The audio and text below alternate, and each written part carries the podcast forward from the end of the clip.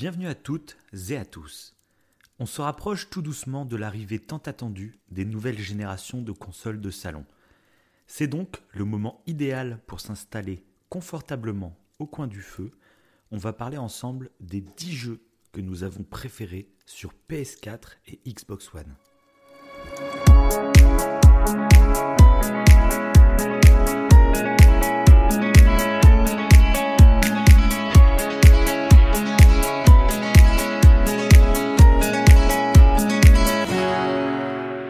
Bonjour, bonsoir, je suis Davin, il est Wivo. Comment vas-tu, mon cher Wivo? Ça va très bien. Ça va très bien parce que là, pour une fois, euh, on n'a pas besoin d'avoir des trucs factuels et tout. Ça, ça juste euh, nos opinions. Ça va être une émission relax. Ça fait du bien de temps en temps, une petite émission relax. Ah non, non. Ah Moi j'ai un dossier de 6 pages sur chaque jeu. Euh, ça veut dire quoi? Euh, Ah bah moi c'est pas c'est pas du tout le cas. Moi c'est bah, c'est de l'improvisation. Moi ça va être euh, je m'entraîne Ah bah à laboratoire euh, actuellement. Donc voilà. Donc bonjour messieurs, dames. Euh, Aujourd'hui, une émission beaucoup plus relaxe, beaucoup plus calme et joyeuse que les trois dernières qu'on vient de faire, qui étaient assez, euh, assez dark, hein, il faut le dire. Ouais, faut le dire. Euh, après, ça vous a beaucoup plu, euh, mais bon, voilà, nous on aime bien la diversité, on aime bien quand, euh, voilà, ne pas toujours faire la même chose. Et donc aujourd'hui, on vous propose, en cette fin de génération de consoles, la PS5 et la Xbox Series X arrivent dans, dans, dans un mois bientôt. Mais ouais. On s'est dit, voilà, ça serait bien qu'on fasse un petit récapitulatif des, des 10 jeux chacun qui nous ont vraiment euh, marqué, qui nous ont plu Oui. sur cette génération. Euh, donc on a décidé, parce qu'on hésitait euh, à rajouter la Switch avec, mais la Switch n'est pas en fin de génération. Et puis c'est Nintendo, c'est tellement un univers à part qu'on fera une émission consacrée qu'à Nintendo, je pense. Donc là, on voulait vraiment, voilà, les jeux de la génération Xbox One et PS4. Ouais. Voilà. Surtout qu'en plus euh, euh, on, aurait rajouté la Nintendo euh, pour faire un classement, ça aurait été Ouais, déjà, ouais. complexité. Déjà qu'on a galéré, voilà, on a déjà galéré à mettre nos 10 jeux et à les classer. Euh, si on avait dû rajouter les jeux Nintendo, je crois que ça aurait été compliqué. Ouais, ouais. Bon, on aurait fait une crise d'épilepsie. Hein. Faut, faut, faut être clair. Donc euh, voilà, on va prévenir avant tout, euh, parce qu'on sait que c'est... Il y a beaucoup de gens qui s'écharpent un peu là-dessus, il y a la guerre des consoles, tout ça. Donc on va préciser dès le départ que c'est un classement selon nos goûts à nous, bien entendu. On ne dit pas que c'est les 10 meilleurs jeux, on dit que c'est les jeux qui nous, personnellement, nous ont marqué. On va vous expliquer pourquoi. On va peut-être vous en faire découvrir certains, et puis d'autres, euh, bah, on va avoir le plaisir d'en reparler, parce que ça fait du bien de parler des choses qu'on aime. Ouais. Et, euh, et voilà, après il faut savoir que nous deux, on a joué sur PS4. Oui. Donc forcément, on va peut-être être un peu plus influencé du côté de certaines exclus PS4 par exemple. Euh, mais voilà, il y a des très bonnes exclus aussi sur Xbox. Mais bah voilà, nous, Oui, on on peut pas jouer à tous les jeux. De toute Ouais. façon, euh, c'est c'est pas notre métier hein, de tester des jeux vidéo. donc on, a, on, a, on a fait quand même pas mal, mais euh, voilà, on peut, on peut pas tout faire. Et donc voilà, ce sera un classement avec des exclus Sony et des jeux euh, éditeurs tiers qui sont sortis sur, euh, Ouais. sur les deux consoles. Comme ça, voilà. On trouvait que c'était assez représentatif de toute cette génération. Et voilà, ça va être une belle émission. C'est un peu la fête du jeu vidéo, tu vois. Oui, et puis du coup, en plus, on va sûrement se prendre euh, dans l'optique, euh, dans ce qu'on a aimé là actuellement, on va sûrement se prendre la PS5 par la suite, quoi. Voilà. euh, Donc on est, on n'est pas Pour le moment, ouais. Mais c'est vrai, moi j'attends vraiment de voir Ah, t'es parce dans- que dans le Microsoft. Non, non, Ah. moi c'est sûr que je vais prendre la PS5. Ouais. Et ça c'est sûr, c'est établi. Ok. Mais euh, comparé à cette génération, je pense que la Xbox va faire très très mal sur cette génération. Mhm. Ils arrivent avec leur Game Pass, ils ont racheté plus de 20 nouveaux studios. Ouais, c'est vrai. Voilà, ils vont arriver avec des exclus complètement dingues. Et à mon avis, sur cette génération, je commence par la PS5, ça c'est clair et net, mais euh, voilà, une génération ça dure 7 ans. Euh, il n'est pas exclu euh, que euh, j'achète une Xbox un peu plus tard. Ça va vraiment dépendre des, des exclus qu'ils vont nous proposer. Quoi. Ok, ok. Donc voilà, on verra bien. On, on en reparlera peut-être dans quelques mois, on ne sait jamais. Ouais. Il y aura peut-être des exclus Xbox qui vont vont être obligés de faire des émissions tellement elles vont être ouf. quoi. Donc voilà. Donc c'était bien de le préciser avant que voilà qu'on calme les esprits pour tous ceux qui sont un peu tendus à ce sujet-là. c'est clair. Nous, clair. voilà, nous on aime les jeux, on s'en fiche un peu de la, la plateforme con- concrètement. Euh, c'est pour ça qu'on va parler que des jeux ce soir. Et ça. donc on a décidé de faire un classement de nos 10 jeux préférés. Et donc là, contrairement à beaucoup de tops où c'était vraiment, euh, par exemple, les, les 10 youtubeurs qui nous ont marqués, eh ben, on n'avait pas fait forcément d'ordre, pas forcément de classement. C'était vraiment, on en a mis 10 et puis voilà. Que là, on a décidé que ça va vraiment être un classement Oui, oui. dans l'ordre de nos... Ouais, c'est vrai que par rapport à notre top 10 précédent où euh, on se donnait pas le risque de faire un Mm. ordre précis, euh, bah ouais, ouais, c'est le, seul top 10 à ce que- de, de ce- de ce que je me souviens où là on a vraiment Et celui des voyages, enfin le voyage c'était un Ouais. top 5 et c'était quand même un peu euh, dans le délire. Oui, Mais c'est bon. vrai, mais il y en avait que 5. Mm. C'était plus Ouais, facile. C'était plus facile. Et donc voilà, donc ça va être intéressant parce que je ne connais pas ces 10 jeux préférés Oh oui. et il ne connaît pas les miens. On en aura peut-être en double, hein, c'est possible, mais euh, bah, on ne sait pas. Oui. On va voir, mais de toute façon, bah, le but c'est qu'on vous, on vous parle chacun de notre propre expérience personnelle par rapport au jeu. Donc même si on a un doublon, on aura chacun deux choses à dire différentes. Donc voilà. Je pense qu'on va vous rajouter des petites musiques en même temps qu'on va parler de chaque jeu. Ça va vous plonger un peu dans une ambiance euh, qui peut vous rappeler des souvenirs ou même qui Ah vous faire découvrir des, des musiques. S'il y a des jeux que vous ne noterez pas et qui ont des musiques complètement folles. C'est vrai. Bref, voilà. Est-ce qu'on serait pas parti? Arrêtons de, de blablater. Est-ce qu'on partirait pas directement sur ta dixième position? J'ose pas commencer. Allez, ok. Je suis timide. Ok. Vous êtes prêts? La pression, là, mais il faut du suspense. Là, moi, j'ai envie que. Genre, il y a une pression, tu sais. Il y a un truc politique attends, sont- derrière. Il y a un truc politique Bah, derrière. bien sûr, des- des- toutes les sociétés de jeux vidéo nous écoutent ce soir. Ah oui. Euh, les sociétés vont donner des primes à leurs salariés euh, suivant notre classement. Je te l'annonce. Ok. C'est vrai qu'on a une importance cruciale pour euh, le reste du Ah monde. bah attends, bien sûr. Ok, alors c'est parti. Je commence par mon top 10. Et ce top 10, c'est. On- on- Ah, alors arrête ça tout de suite, ça va être ignoble, je pense. faudra le Au couper. pire, on rajoutera des vrais bruits de tambour, en sono, mais Bon, allez. ça va pas le faire. Point de suspense, mon, mon premier jeu. Ah si, je vais ajouter un petit peu de suspense, allez. Mon premier jeu, c'est un. Ça fait partie des premiers jeux que j'ai joué sur la PS4. Voilà, clairement. D'accord. C'est une Ouais, c'est bien d'avoir une petite, euh, une petite intro de suspense, comme ça, c'est pas mal, ouais. qui est sortie du coup en 2015. Euh, qui est sortie précisément en France le 26 août 2015. Donc à part si vous êtes très fort en Mhm. date, je pense que ça. voilà, je- ça- Moi, je, Euh. je dirais Until Dawn. Le mec il a réussi à deviner quoi. Mais c'est voilà. improbable. Merci. Donc c'est tout pour moi. Je, je vais vous laisser là ce soir. J'ai dit une date, le mec il a deviné quoi. C'est quoi ce. Bah en fait, euh, je sais pas pourquoi je, ça m'a marqué, parce qu'il y a aucun jeu qui sort pendant les vacances d'été. Ouais? Et Until Dawn, Until Dawn cette fois-ci, ben, ils ont décidé de faire sortir le jeu au mois d'août. Et, et ils avaient bien fait parce que du coup, comme il n'y avait aucun jeu qui sort l'été, bah, ils Ah avaient bah, fait un carton. la preuve, ça t'a marqué quoi. La, la- voilà. la- t'a marqué. Oui, oui, c'est Je ça. m'y attendais pas du tout. Bon, bah, suspense complètement foiré. Euh, il... donc, ouais, ouais, donc c'est Until Dawn. Donc, c'est un jeu de type un peu euh, survival horror. Et ça fait partie des premiers. Non, c'est un jeu narratif d'horreur plutôt.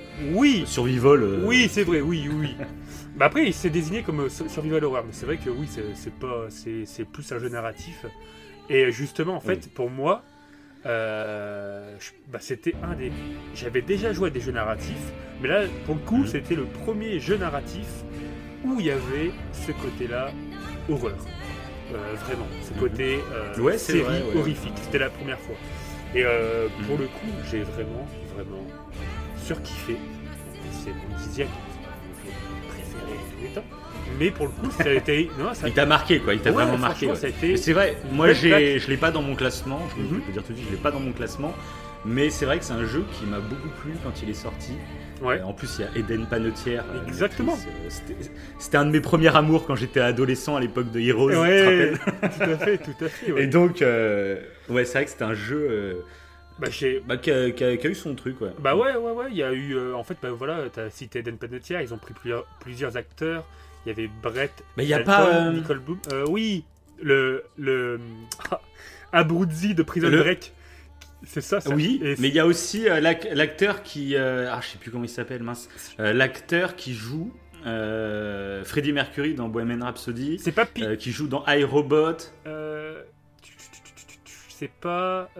J'ai pas le. J'ai pas la photo liée au nom. Rami Malek C'est pas lui? Ouais, voilà, Rami Malek. Rami Malek, ça, ouais, exactement. voilà. Ouais, Bien sûr. Excellent acteur. ouais, bah, très très bon acteur et il joue dedans. Il n'était pas aussi connu. hein. Non, Alors, euh, je sais plus par rapport à la série iRobot, je sais plus euh, lequel est sorti en premier. Ça doit peut-être être la série quand même. Mhm. Mais je le connaissais pas du tout moi à l'époque de, de Until Dawn et je l'ai découvert après et j'adore cet acteur. Ouais, ouais, bah c'est déjà. euh, ça, c'est un des premiers points qui m'a surpris dans Until Dawn. C'est qu'ils ont modélisé donc tous ces acteurs. Et pour le coup, Eden Panettiere, euh, elle était vraiment très bien faite au niveau de la modélisation et Mm. tout. Abruzzi, il Ouais. était. euh, je l'appelle Abruzzi. Son vrai, son vrai nom d'acteur, c'est pas du tout Abruzzi, c'est euh, Peter Stormare. Voilà, son nom d'acteur. D'accord. Et, ils- Abruzzi, c'est pour tous les fans de, De de Prison Break, Break, ouais. hein, vous l'aurez reconnu. Et du coup, bah voilà, ils étaient tous euh, bien modélisés. Et euh, quand j'ai joué à ce jeu, j'avais vraiment l'impression de suivre une série. De toute façon, c'est fait pour, hein, avec des chapitres, avec des rappels des épisodes précédents, euh, sous forme Mm. de chapitres. Donc ça fait vraiment comme une série que tu suis. Sauf qu'à la différence d'une série, c'est que là, vu que c'est un jeu narratif, bah, tous les actes que tu choisis ont des conséquences. Et là, pour le coup, en fait, Mm. euh, euh, en gros, pour faire court, euh, l'histoire, c'est que on, on contrôle un groupe de jeunes. Donc, ce qui, est, ce qui peut être cool en plus comme jeu narratif, c'est vu qu'on joue plusieurs jeunes, on peut jouer à plusieurs. C'est-à-dire que chacun, en fait, C'est ça, chacun, ouais, voilà. ouais, ouais, ça, on le chacun peut avoir son propre personnage. Ce que je peux trouver intéressant, Mhm. si tu veux jouer à, je sais pas, à 5 ou à 6, euh, bah voilà, chacun sûr, son personnage. Et, mais sauf que chaque personnage peut mourir. Et je trouve que du ça. coup, en termes de. Et mort définitive, quoi. Voilà. Faut le dire. Et du coup, ça Et change toute dès que tu meurs, c'est fini, quoi. le- C'est voilà, ça, L'histoire change derrière. Et du coup, je trouve ça euh, excellentissime parce que du coup, ça crée. Alors, le, le scénario, je vais pas spoiler euh, pour ceux qui l'ont pas fait, mais Oui, le non, non, c'est une est- mission sans spoil. On l'aura- on l'a- c'est vrai qu'on l'a pas précisé. Oui, Généralement, on spoil toutes les œuvres et tout. Là, on va essayer. Enfin, on va, on va pas spoiler. hein, Oui, c'est ça. On ne va pas rentrer en détail non plus pour chaque truc. Mm. Et comme ça, si vous voulez le faire, bah, allez-y. Mais là, pour le coup, sans spoiler, euh, du coup, je ne même plus sur quoi j'allais partir. j'allais dire que je voulais pas spoiler. Oui, du coup, c'est un chalet donc avec des jeunes. Et euh, c'est. euh, vous devez. euh, en gros, il y a deux sœurs, ça on le sait dès le départ, qui vont disparaître au tout début euh, de, ce, jeu vidéo. Et euh, ce groupe de jeunes qui étaient amis avec ses sœurs va du coup, un an plus tard, revenir dans ce chalet. Donc déjà, c'est un peu bizarre. Hein. Faut pas chercher une cohérence sur le scénario. Le scénario est relativement classique. Ça Bah Après, vraiment- c'est un, un scénario un peu classique De de, film d'horreur. Voilà. euh, d'ado, comme on avait. euh, Il y avait une grande période de ça au cinéma avec les, ça. les screams, avec les Souviens-toi l'été dernier, les trucs comme ça. C'était C'est typiquement un hommage à ce genre de film des années 90. Là. Ouais, voilà, ça mélange plusieurs types de films d'horreur. Euh, autant le slasher que le paranormal, etc. C'est assez. Ils ont Mm. fait un regroupement de tout. Et, euh, et du coup, non, il est, euh, il est. C'est pas par rapport euh, à son, à sa narration que j'ai kiffé le truc. C'est que j'ai l'habitude de regarder des films d'horreur. Euh, maintenant, d'ailleurs, Mm. je regarde plus trop parce que ça, ça, j'ai pu comme avant. on en a vu trop. C'est vrai qu'il y a une période où on voilà. regardait C'est des. ça, c'est exactement ça. Avant, quand on était ado, on a- on- tu recherches les films d'horreur les plus flippants. Maintenant, à force, Mm. tu connais les codes de l'horreur, tu connais les machins tout. Et un film d'horreur qui n'a pas une narration intéressante, pff, c'est ça m'ennuie, Ouais. clairement. Alors que là, Until Dawn, la narration n'est pas forcément ouf. Mais vu que c'est un jeu narratif où chaque personnage peut mourir et que c'est toi en fait euh, qui, qui s'occupe de ces personnages, et bah j'ai retrouvé euh, ce sentiment d'horreur que j'avais quand j'étais ado, ce sentiment horrifique, Mm. cette pression, ce, ce stress. Et, euh, et du coup, c'est ça qui m'a fait kiffer. et C'est pour ça que je l'ai mis dans le dans ce top 10, c'est que même c'est un jeu que je pourrais conseiller à des personnes qui sont pas trop jeux vidéo parce que c'est pas compliqué à- Ouais, en termes de gameplay et tout, c'est pas compliqué, graphiquement c'est joli. Euh, tu, Mhm. c'est, juste du QTE, il faut appuyer sur les boutons, il faut quand même connaître à, à peu près la manette, sinon tous tes personnages vont mourir dès le Ouais, départ. mais ça vient vite, quoi. Oui, oui. voilà. mais du coup, c'est, euh, c'est assez intuitif et euh, je trouvais ça, euh, pour la PS4, euh, j'avais trouvé que c'était, je sais pas, j'avais trouvé ça inédit et j'avais adoré. Euh, franchement, il donne euh, une petite perle euh, euh, une- dans le début de la PS4 en plus. Voilà. Donc, euh, petite perle. Ouais, c'est dans les pre- premières années au début, Ouais, c'est vrai c'est que ça. c'était. Ouais. Ouais, parce que la PS4 est sortie en 2000 2014 ou 2015 Fin 2013, fin 2013. Ah, fin 2013. Ouais, ok, ouais. Donc, deux ans après, à peu près, ouais. Donc voilà, donc graphiquement, euh, même l'ambiance, le gameplay, facile d'utilisation et tout, je le conseille pour jouer entre amis ou pour jouer seul. euh, franchement, je, voilà, je le conseille. Pour ceux qui, qui kiffent l'horreur, bah, jetez-vous dessus. Honnêtement, il Voilà. n'y a pas à réfléchir. voilà. Euh, J'en rajouterai juste, euh, parce que c'est un jeu que j'ai pas mis dans mon classement, Ouais. mais c'est que bah, les créateurs d'Until Dawn avaient fait un jeu euh, PlayStation VR. Euh, Oui, c'est vrai. C'était sorte de, Une- sous forme de, de, de montagne russe, un peu, avec des flingues dans les mains. Et, euh, et vraiment, il était très très cool. Alors, on va pas dire que c'était un jeu, on va plus dire que c'était une grande expérience VR, parce que Mhm. c'était quand même relativement court. Euh, Enfin, quoique, on était presque à deux heures de jeu, je dirais à peu près. Mhm. Et t'es vraiment bien foutu qui reprenait l'univers d'Until Dawn. Hein, on revoyait des personnages de Until Dawn, on les revoyait en VR, là, donc forcément, ça, ça- tout devient beaucoup plus immersif avec la VR. Et, et Ouais. c'était vraiment, enfin, c'est vraiment un bon jeu VR. Donc voilà. Ceux qui ont, D'ailleurs, le, le ceux qui ont jeu, aimé Until Dawn, n'hésitez pas. ben, le jeu, ils ont failli le faire en vue subjective. Ils étaient partis pour le faire en vue subjective, donc à la première personne. Donc c'est vrai que, c'est- alors qu'en fait, il est pas comme ça. Il est, du coup, il est en, il est en TPS. oui, ça, ça aurait été chelou. Ça aurait été chelou, mais par contre, à faire en VR, ça aurait pu être cool. Si par la suite, Mhm. après, ils l'auraient mis en VR.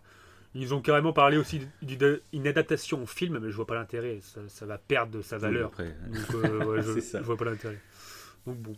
Ouais, c'était euh, comment Until Dawn, Blood on Rush, je crois, le, le truc que tu ouais, parles. c'est ça, le jeu VR, c'est Ouais, ça. ouais. ouais. C'est ça. Voilà mon top. Bon, À vous, monsieur. on va passer à ma dixième position, moi aussi. Ouais, Et alors, c'est marrant que tu aies parlé d'Until Dawn. ok. Euh, parce que je me rappelle euh, y avoir joué, moi, à Until Dawn, on était euh, ensemble pour le premier de l'an. Euh, Ouais, et j'y avais joué dans un, cha- dans un chalet qu'on avait loué en plus. c'est vrai. Et en fait, au- ma dixième position, c'est un jeu que je jouais au même moment. Ok. Je sais pas si t'en souviens, je te l'avais montré euh, justement dans ce chalet. Ah ouais? Attends, que je rappelles pas? réfléchisse. Non, ça me dit rien. C'est un jeu euh, d'infiltration, Ouais, donc Bah, qui est c'est pas sorti en 2015 aussi. ouais. Et donc c'est un jeu qui a été fait par un certain Hideo Kojima. Et c'est Metal Gear Solid 5. Voilà. Donc me- c'est euh, je pareil. pas que tu me l'avais Oui. montré, tu vois. Mais c'est vrai que Ouais, moi je m'en souviens, je t'avais je côté. t'avais vite fait montrer le gameplay. Toi, t'as- tu as pas joué du tout à Non, ce du jeu. tout. Du tout, ouais. Euh, mais euh, je te l'avais montré à ce moment-là, je me rappelle, donc c'est marrant, de... Bah grosse ouais. correspondance. Et donc bah, Metal Gear Solid 5, euh, pour moi, c'est le meilleur jeu d'infiltration auquel j'ai pu jouer, mais de la pure infiltration. C'est pas forcément mon jeu d'infiltration préféré, mais je trouve que c'est le jeu Ultime. Niveau gameplay, euh, il y a tout, il y a tout quasiment niveau équipement, niveau euh, façon de faire, niveau euh, réaction des PNJ aussi. C'est euh, voilà, j'ai totalement adoré. Alors j'avais pas fait les autres Metal Gear avant. Je m'étais bien sûr renseigné sur toute l'histoire parce que c'est Kojima, donc euh, l'histoire a une grande grande place dans les Metal Gear bien entendu. Et euh, j'ai vraiment apprécié ce Metal Gear 5, que ce soit au niveau de la mise en scène, euh, de la narration. Ce qui a été un peu dommage dans ce jeu, c'est qu'en fait, euh, bah, Kojima était un peu en guéguerre avec euh, Konami, à l'époque où il était chez Konami. Et du coup, la fin du jeu, on va dire qu'il y a eu euh, certains passages qui ont été un peu rushés, on va dire. Il y a même Ah. des, des pans entiers de l'histoire qui ont été coupés parce qu'ils n'ont pas eu le temps de les finir. Voilà. Et, euh, et du coup, c'était un peu dommage. Je dirais que toute la première partie du jeu est ouf. Et quand on arrive euh, avant le dernier quart du jeu, on dirait qu'il y a une sorte de gros. euh, gros trou noir, tu vois. On dirait que ça fait un peu ça. D'accord. Et, euh, et après la fin, par contre, bon, comme tous les jeux de Kojima, la fin est totalement génialissime. Je ne spoilerai pas, bien sûr, mais ceux qui l'ont fait me comprendront. Euh, c'est du génie à la Kojima, euh, ça m'a retourné le cerveau et j'ai adoré. Voilà, c'est tout. Voilà, donc ce soit en termes de gameplay ou pour moi, c'est vraiment le jeu d'infiltration ultime. Tous les fans de jeux d'infiltration, essayez-le. Voilà, c'est vraiment génial. C'est en open world, c'est la première fois dans la série des Metal Gear qu'on se retrouvait dans un open world. Euh, donc un, un open world, on va dire très vide, hein, parce qu'on est en plein désert, je crois que c'est au Pakistan ou en Afghanistan. Ouais. Et euh, donc c'est du désert, mais c'est de l'open world, et du coup, ça apporte un intérêt au niveau du gameplay, au niveau de la préparation. Parce que euh, souvent, tu dois aller libérer un otage, tu dois aller euh, tuer un mec, tu dois aller des missions, on va dire, classiques hein, de, n'importe quel jeu d'infiltration. Mais du coup, cet open world offrait vraiment une approche. Tu pouvais attaquer le camp de n'importe quel côté. Tu pouvais monter sur des montagnes pour observer tous les, euh, euh, les PNJ, les soldats et tout. Qui, euh, c'était quoi leur parcours, tout ça. Ok. Enfin voilà, c'était vraiment génial. J'ai pris un plaisir de ouf sur ce jeu. Et voilà, ça m'a vraiment beaucoup marqué parce que pareil, un peu comme toi, c'était au début en plus de la PS4 finalement. Et, euh, et voilà, il était magnifique euh, Bah, c'est vrai que je, ça fait longtemps que côté j'y ai de pas joué. C'est vrai que je suis passé totalement à côté de ce, ce jeu. Parce que euh, Oui, bah, ça arrive, ça c'est vrai que. bah, à ce moment-là, je suis. Maintenant, moins, je trouve. Mais à ce moment-là, j'étais vraiment, vraiment pas fan d'infiltration. Quand il était sorti et tout. Ouais. C'était vraiment le genre de jeu que. Je sais pas, ça m'attirait pas du tout. Euh, là, Ouais. le fait que tu m'en parles et tout, ça me titille pour me dire, bah vas-y, teste. Bah, en plus, Kojima. teste- Ouais, en plus, plus, Kojima, Kojima. t'as Maintenant- pu voir plus tard euh, ce que valait Kojima. Voilà, exactement, donc exactement. forcément. Donc maintenant que je le connais un peu et tout, puis euh, ça me titille un peu. Bah après, c'est un jeu qui est trouvable, je pense qu'il doit plus être très cher. hein. En plus, il est ouais. vieux maintenant, on va dire, enfin il a 5 ans. Et graphiquement, par contre, j'ai pas, j'ai pas été voir là, des vidéos, voir si ça a vieilli ou pas. D'accord. Mais à l'époque, à l'époque, vraiment, c'était magnifique. C'était vraiment t'as du combat- méga propre, c'était très, très photoréaliste. Ouais. Et euh, donc voilà. Et t'as du combat au corps à corps et tout, non, quand tu t'infiltres Ah bah bien sûr, ouais. Euh, Tu fais ce que tu veux. Ouais, Euh, c'est. Niveau gameplay, c'est une liberté totale. Tu, il y a 10 000 possibilités d'infiltrer un camp. Tu Ok. l'infiltres selon comme tu préfères. Tu as des alliés qui peuvent t'aider. Euh, ça va d'un chien jusqu'à une snipeuse. Enfin, il y a- Ah, voilà. Pour hein. moi, c'est le plus complet euh, en termes d'infiltration auquel j'ai joué. Il y a peut-être des que- encore plus fous. Ouais, mais, euh, voilà. Vu qu'on se fait des fois. euh, voilà, ça fait un petit moment qu'on l'a pas fait, mais du Ghost Recon euh, euh, d'infiltration Hmm. tous les deux. Ghost Recon Wildland à deux et tout. Et... Bah, tu vois que Ghost. Recon, déjà, Ouais. les derniers Ghost Recon de, de Ubisoft Ouais, se sont grandement inspirés de Metal Gear Solid ok. 5, clairement. ok. sur beaucoup de points, tu le ressens. Mais je dirais que Metal Gear Solid 5 est encore plus poussé au niveau gameplay. Enfin, il y a plus de possibilités, c'est plus plus jouissif à jouer. Enfin, bon. après, ce qui manquerait à. Metal Gear Solid 5, tu vois, par rapport à Ghost, Ghost Recon, Ouais. c'est qu'il n'y a pas de jeu online. Parce que c'est vrai qu'on s'est bien éclaté à faire les Ghost Recon en, en coop, Oui, online. Ouais. Euh, là, sur Metal Gear, il n'y a pas de, de multijoueur. hein. oui, Voilà. oui, tout à fait, ouais. Ok, Donc voilà, c'était ma dixième place. ok. Bon, on va passer à la, à la neuvième place alors. Allez, Alors, la neuvième place. Alors, j'essaye de deviner toujours. Hein. Eh, Donne ok. des petits indices là. Alors, un petit indice, c'est encore un jeu narratif. Ok. Voilà, c'est encore un jeu narratif euh, qui, qui, qui est sorti sur PS4, mais qui est aussi euh, sorti sur PC euh, quelques mois après. Euh, Là, c'est plus un jeu narratif d'action-aventure. Voilà. Mhm. Toujours pas d'idée. Si, mais je veux pas balancer plein de noms. Je- si j'ai une certitude, je D'accord, ok. sinon- Bon, c'est. euh, voilà, si je te dis ça, ça parle de quelque chose de futuriste. Voilà, ça parle de quelque chose de Ah. futuriste. Oui, je sais, je sais. Il y avait même eu une petite polémique à cause d'une scène, euh, une scène particulière, euh, où on voyait. Ah, je un- me rappelle pas. Ah, tu te rappelles pas où il y avait un enfant en fait qui se faisait. euh, Ah oui, bien sûr, bien sûr. ouais. Ouais. C'est Détroit. c'est ça. c'est Détroit Become Human que j'ai. euh, moi j'ai surkiffé ce jeu. Euh, Mm. Voilà. Un jeu pareil. euh, J'aime beaucoup la façon jeux narratifs, euh, clairement. Mm. Et celui-ci aussi, il y avait ce petit stress du fait que nos. On, là, on contrôle trois personnages, on contrôle trois droïdes. En gros, Mhm. l'histoire, pareil, toujours sans spoiler, euh, on contrôle trois personnages qui sont donc des robots et. euh, et voilà, et en fait, euh, ça, je pense qu'on le devine souvent avec ce genre de jeu futuriste. On se rend compte que ces robots, donc, qu'on va contrôler, ont une conscience. Et voilà, cette conscience va commencer à germer. Et c'est là que le jeu devient intéressant. Et euh, du coup, C'est a. ça. C'est qu'on t'interroge, toi, le joueur, on t'interroge Ouais. sur euh, c'est quoi concrètement, c'est quoi la, la- la conscience Mm. Est-ce qu'une conscience euh, informatique robotisée peut avoir autant de valeur que celle d'hommes normaux, on va dire ça. Et ce jeu, c'est vrai qu'il est passionnant pour ça. Euh, Mhm. Faut le dire avant, c'est que c'est le studio Quantic Dream. Oui, Euh, donc c'est un studio français, donc c'est quand même intéressant de le relever. ouais. on n'a pas beaucoup, on fait pas beaucoup de triple A en France, euh, même si Ubisoft reste à la base une entreprise française, mais maintenant c'est une entreprise internationale. Mais donc voilà, Quantic Dream, c'est vraiment du, euh, du français, donc c'est très très cool. ouais. Mm, Et ils ont encore pris d'ailleurs des acteurs, hein, des acteurs euh, qu'ils ont modélisés aussi pour Bien le, sûr. pour le Mm. jeu. Et donc pareil, graphiquement, c'est- plutôt réussi. Et, euh, et puis je trouve que... Alors après, parce que je me rappelle, on avait fait tous les deux en même temps, presque quasiment. Euh, Oui, c'était avant qu'on aille à Londres, je me rappelle. On avait fait un gros débrief à Londres. C'est ça. Et on avait eu des fins totalement différentes. ça. Euh, Ouais, c'est ça. Alors moi, bah du coup, ouais, c'est ça euh, le problème qu'on dit souvent dans les jeux narratifs, Mhm. euh, c'est qu'en fait, suivant les choix que tu fais, comme il y a plein de possibilités différentes, forcément, il y en a qui sont moins bien écrites que Oui. d'autres. Et Ouais. c'est des fois, c'est ce qui gêne dans ce genre de jeu, c'est que si tu tombes sur, on va dire, la mauvaise fin, bah t'es un peu dégoûté. Et moi, c'est un peu ce qui m'est arrivé. J'ai surkiffé tout au long du jeu, Oui. mais la- les, les trois fins que j'ai eues m'ont pas convaincu. Ah, j'ai trouvé ça un peu trop En facile. plus, toi, ouais. c'est les trois, les trois fins que t'as eues qui t'ont euh, Ouais, après, voilà, c'était pas horrible toutes les trois, mais Ouais, euh, tout à fait, ouais.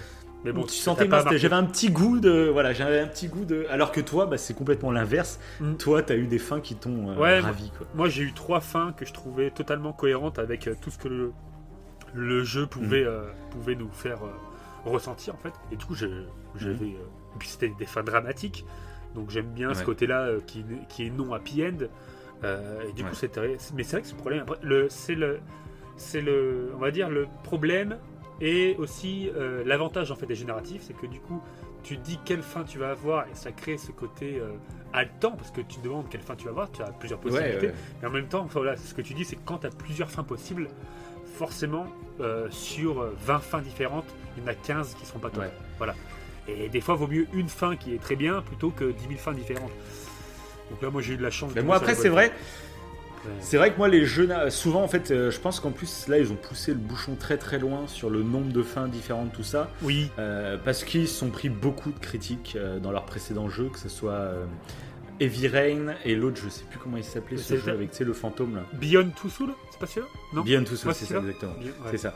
Et en fait, il y avait beaucoup de joueurs qui, qui ne comprenaient pas l'intérêt d'un jeu à choix si les choix n'étaient pas si déterminants dans l'aventure, tu vois. Il y a beaucoup de gens, alors que nous, on considère euh, que le fait de faire des choix, ça te crée l'illusion d'aller où tu veux, et c'est ça qui est bon. Oui. Même si à la fin, finalement, les, les fins sont pas si différentes que ça.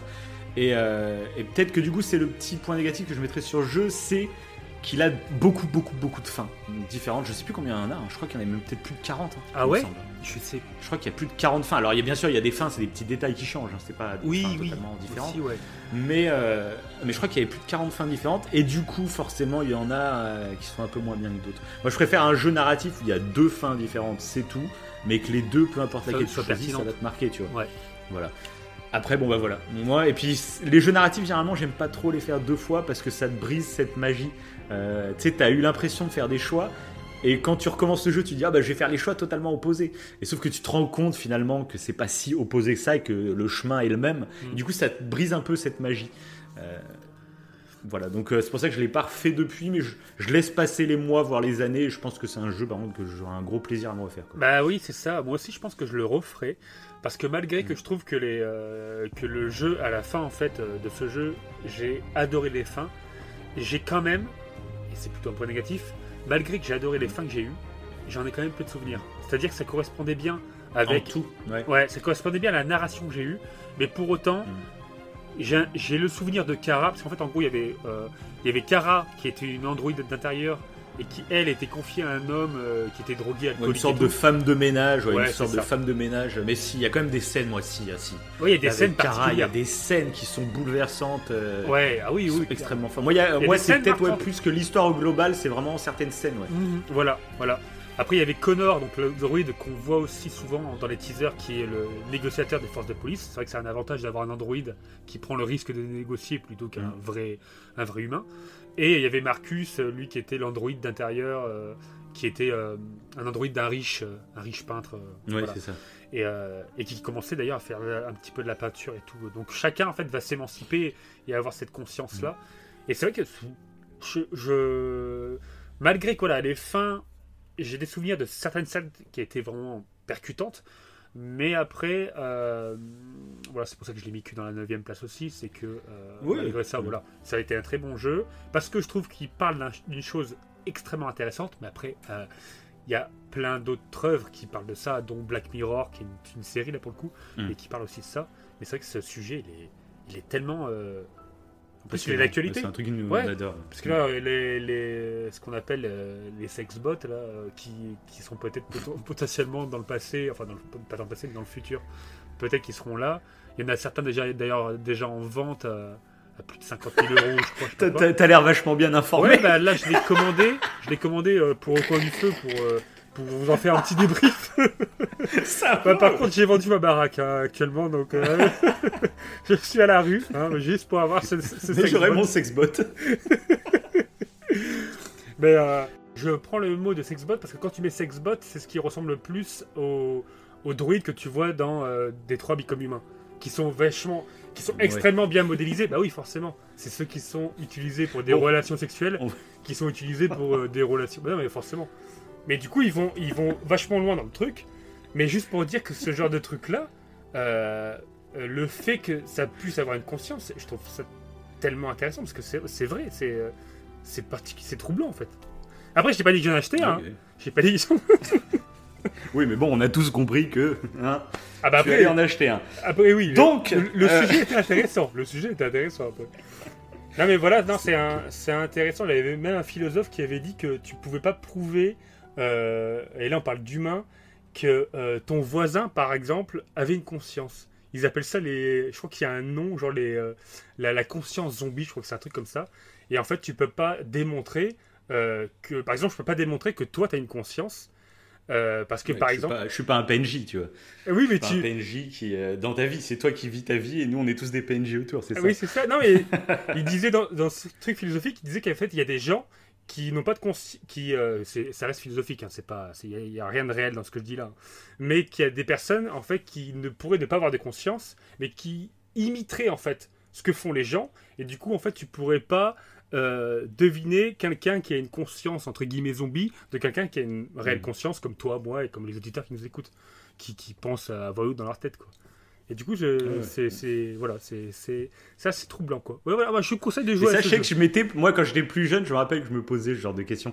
Parce qu'on a tous, euh, tu vois, la, Ouais. cette petite voix dans la tête, enfin no- notre euh, Oui. pensée, c'est quand on pense, on se parle dans notre tête. C'est- Et oui. c'est vrai que je me rappelle, c'est un sujet que je me posais beaucoup la question. Je me disais, euh, est-ce que bah, chacun, on a cette petite voix au fond de nous Comme tu es très euh, auto-centré sur toi-même, tu as l'impression que tu es le seul à avoir ce, ce bordel dans Ouais, la c'est tête et que les autres, ouais, comme tu dis, c'est des, des- des PNJ autour de toi. C'est vrai que c'est des sujets qui sont vraiment passionnants. quoi. Bah, de toute façon, en plus, bon, on fera un épisode de toute façon sur Black Mirror, mais qui revient Ouais, là-dessus, oui. sur justement On, on possiblement des transferts de transferts de conscience des dans, dans des, des- est-ce que c'est quelque chose Ouais. qui euh, qui est vraiment recherché hein, par des grosses ça. sociétés euh, qui rêvent d'immortalité et l'immortalité pourrait passer euh, par euh, le transfert de conscience dans des robots tout, con- tout concrètement et pas que l'immortalité mais aussi l'exploration spatiale parce que si on arrivait à transférer notre conscience dans des robots eh ben, il y aurait plus de notion du temps, il y aurait plus de notion de distance, Ouais.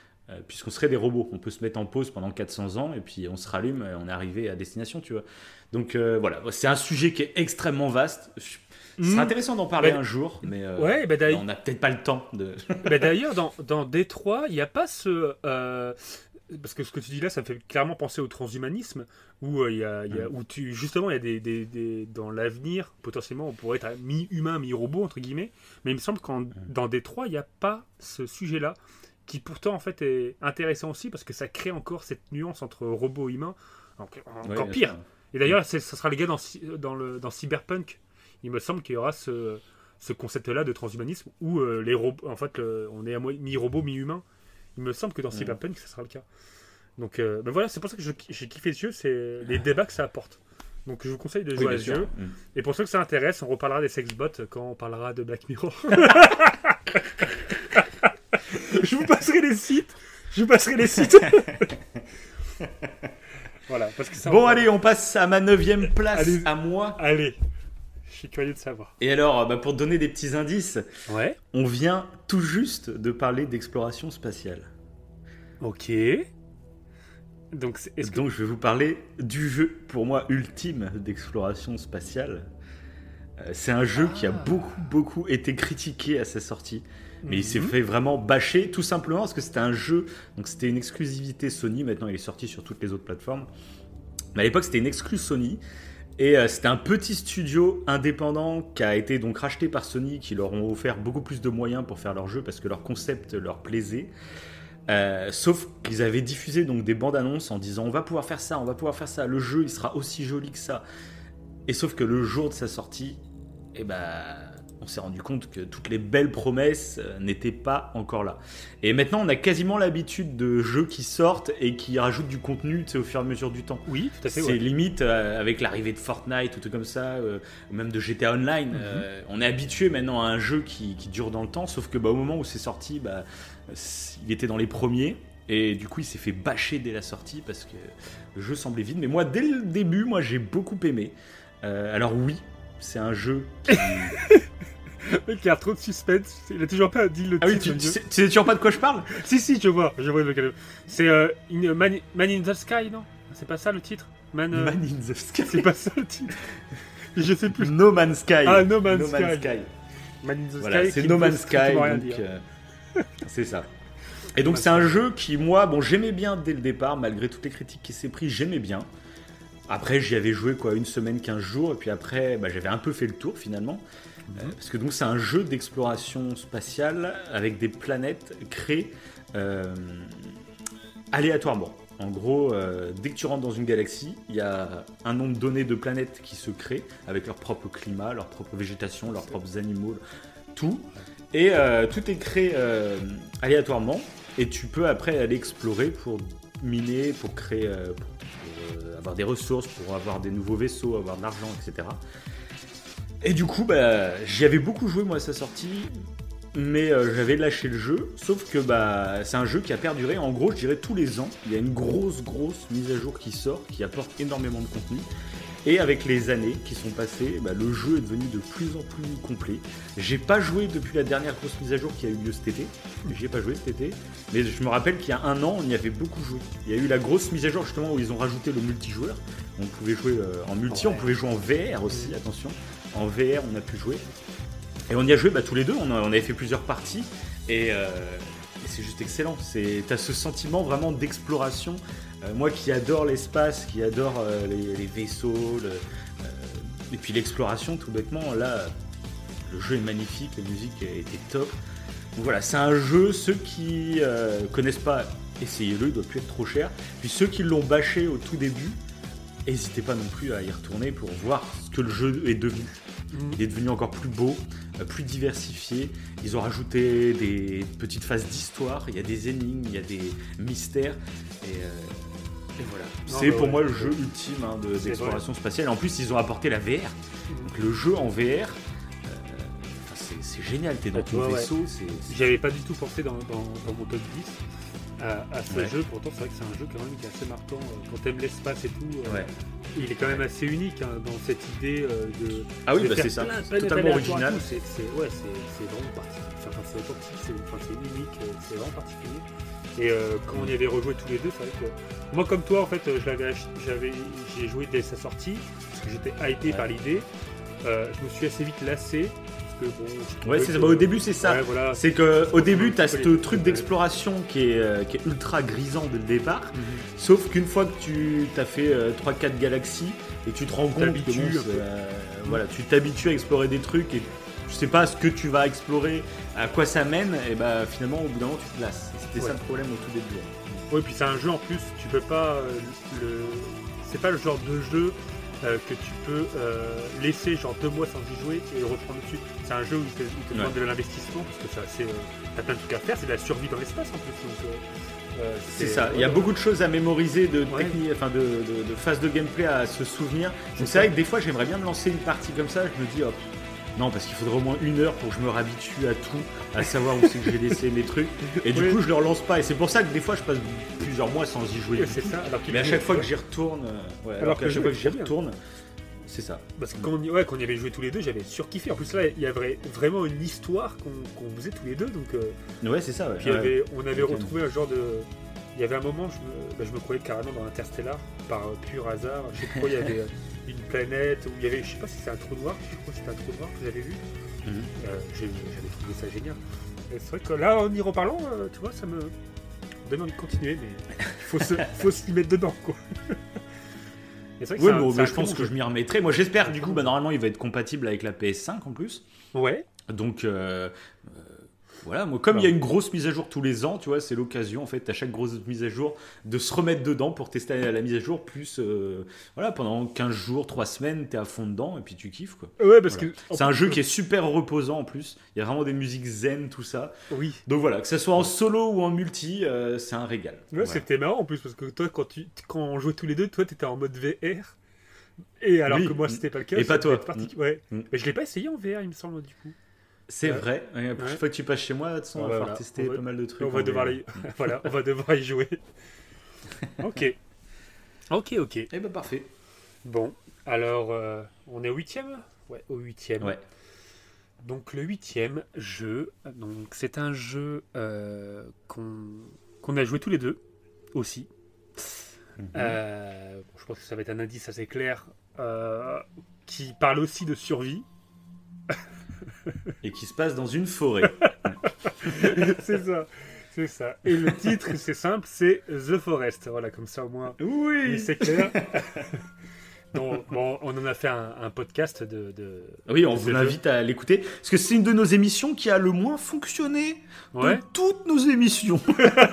Alors pourquoi je sais pas, c'est peut-être parce que The Forest c'est pas une licence connue, donc Ouais, les gens ne sont connu. pas euh, attirés par cet épisode, j'imagine. Mais allez-y parce que bah, du coup Wivo, si vous n'avez pas écouté cette émission, vous ne le savez pas, mais Wivo est un grand fan de randonnée dans la vraie vie. Et il nous raconte des anecdotes de certains bivouacs qu'il a passés dans les Pyrénées. Ouais. C'est croustillant. Ouais, c'est croustillant, c'est même un peu dangereux. hein.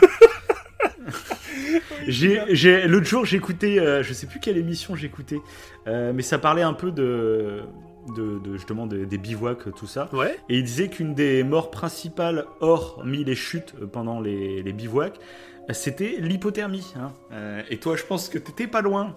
Oui, ah oui, oui, bah clairement. oui, Surtout que l'hypothermie, c'est en, moins de 3 heures. euh, Enfin, c'est 3 heures. Oui, euh, non, mais c'est ça. Et donc là, Là, t'avais fait le con. T'avais fait le con, mais comme ça, ça nous a fait une belle émission. On Oui, voilà. l'écouter. C'est ça. Je, je reprendrai comme ça des risques de mort, juste pour vous en parler après. Pour faire l'émission la moins écoutée de toute notre podcast. c'est clair. Mais c'est. euh, ah ouais, ouais, c'était, c'était chaud. Bah, je vous. Voilà. Allez écouter, euh, j'en dis pas plus. Si vous voulez savoir quelle, quelle est, quelle est cette histoire. allez. voilà, raconte-en pas trop, mais Voilà, parle-nous un peu de The Forest quand même. Et du coup, oui, bah du coup, The Forest, alors pourquoi j'ai surkiffé?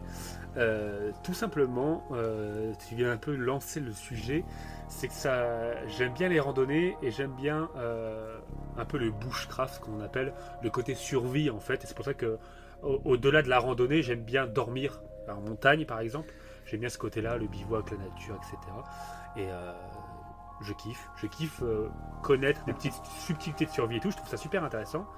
Et ce qui est cool avec The Forest, c'est qu'on on peut jouer à deux. On joue en gros le même personnage. hein. Quand tu joues à deux, euh, ça n'a pas été fait pour le coop. hein. C'est sorti d'ailleurs le 30 avril 2018. euh, non, le 6 novembre 2018 sur Mhm. PS4. Et euh, Ouais, mais ça a été longtemps en bêta, je me rappelle. Ouais, sur voilà, PC, c'est ça. euh. ah oui, parce que nous, on y a joué beaucoup plus tard, quand, quand les mises à jour avaient été réalisées, il me semble. On avait Ouais, pas mal ça, de, ouais. de- de mages euh, pour y jouer. Et, euh, et du coup, ce qui est bien, c'est que The Forest, c'est clairement, voilà, vous êtes dans un avion, l'avion va cracher sur une île, euh, vous avez un enfant qui va être euh, kidnappé par une créature bizarre. Euh, On dirait un homme, mais qui n'a pas de peau, c'est pour ça que je parle de créature. Et du coup, euh, le but, ça va être évidemment de survivre au milieu de la forêt et aussi euh, de retrouver votre enfant. Et du coup, ce que je kiffe dans ce jeu, c'est justement que c'est vraiment un jeu purement de survie. Et au moins, on peut s'amuser à survivre sans prendre de risques. C'est ça qui est cool. on peut s'amuser à s'amuser à Parce qu'il manger des joli en plus. euh, Ouais, il est- on peut couper il du bois, faire ça. notre petit campement. Bah, Et puis la joli, faut le dire, la coop, on s'est, on s'est vraiment marré. On a, et il est flippant aussi comme jeu quand même. Ouais, Et c'est un mélange de survie, de flippant. C'est comme on était à deux, bah c'était aussi, on s'est tapé des, des super délires. Mhm. Donc euh, ouais, il y a eu pas mal de, de trucs sympas sur le jeu. Ouais, ouais, on s'est bien amusé, mais je trouve qu'il est, euh, il est bien fait parce que les idées de base de survie, euh, bah, tu peux les appliquer dans le jeu. Je trouve que là-dessus, ils ont été assez forts. C'est que Ouais, des trucs ouais. tout bêtes, euh, après, je sais pas moi, genre euh, faire bouillir de l'eau. bah, c'est pour ça qu'on avait fait une émission là-dessus, malgré que le- la narration n'est pas non plus euh, oufissime, il y avait pas mal de trucs liés à la survie. Encore une fois, ça on en parle dans le podcast. Mais du coup, c'est ça qui m'avait plu.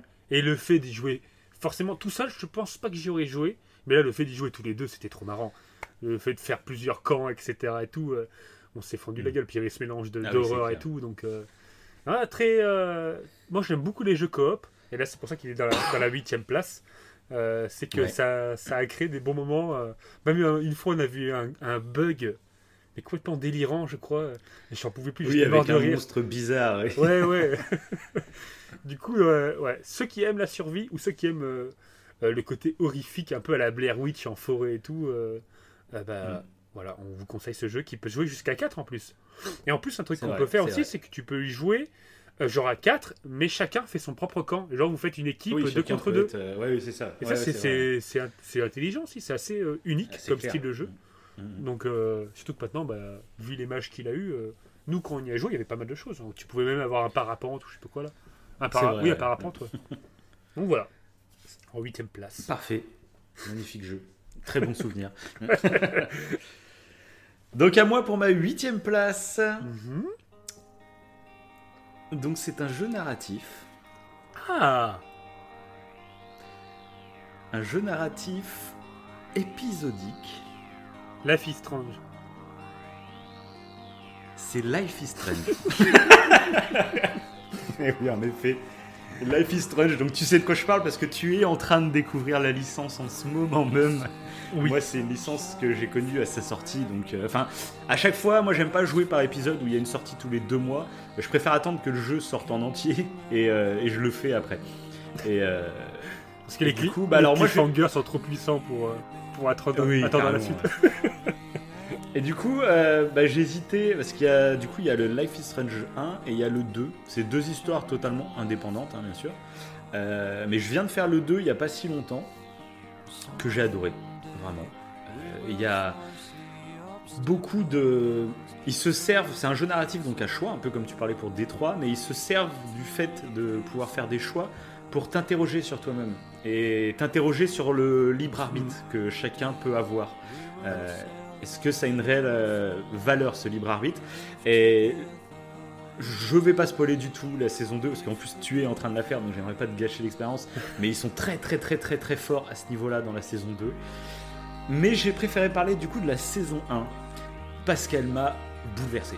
Cette saison 1 euh, pareil on va ne pas spoiler mais c'est l'histoire d'une euh, d'une fille qui est au lycée et qui va se rendre compte qu'elle a un pouvoir qu'elle peut remonter le temps et grâce à ce pouvoir elle va sauver une ancienne amie d'enfance et euh, on va suivre la relation qui va en découdre entre ces deux, euh, deux jeunes femmes. Et c'est passionnant. C'est passionnant. Euh, c'est... Il y a vraiment des moments de calme. C'est un jeu qui peut rebuter beaucoup de monde parce que c'est très lent. Euh, faut avoir cette envie d'aller tout explorer, cette envie de, d'en découvrir plus sur, sur Ouais, tout- oui. Ouais, c'est vrai que l'univers. si t'es pas trop. Si ouais, t'as envie de finir le jeu juste pour avoir l'histoire, tu vas passer à côté. Ouais. Là, faut vraiment y jouer en mode roleplay quasiment. Faut. Moi, à chaque fois que je joue à ce genre de jeu, je m'imagine euh, comme vraiment un personnage et j'essaye de de me mettre à la place du personnage et de réagir comme lui ferait, tout ça, tu vois. Et euh, comme si je jouais une pièce de théâtre, tu vois. Mm. Pour moi, c'est un peu ça, le jeu roleplay. C'est je suis dans une pièce de théâtre et je, je joue mon propre rôle, tu vois. Et il faut le jouer vraiment à fond, je pense comme ça, parce que il a des moments très longs, très longués, mais d'autres tellement puissants émotionnellement. Mm. Euh, c'est juste ouf. Et c'est un des rares jeux, quand je l'ai terminé, et ben j'avais pas envie de jouer à autre chose. quoi. Pendant plusieurs jours, j'étais là, euh, bon bah j'arrête de jouer aux jeux vidéo pour le moment. Il y aura rien qui pourra, qui pourra Non, être mais je confirme tout ce que tu dis. Clairement, Ouais. c'est un jeu bouleversant. Et d'ailleurs, j'ai mis beaucoup, Ouais, c'est- beaucoup de temps avant de m'y mettre. Et, Oui, c'est vrai, et c'est vrai. Ce que j'avais essayé, j'étais pas dans le bon mood pour le faire.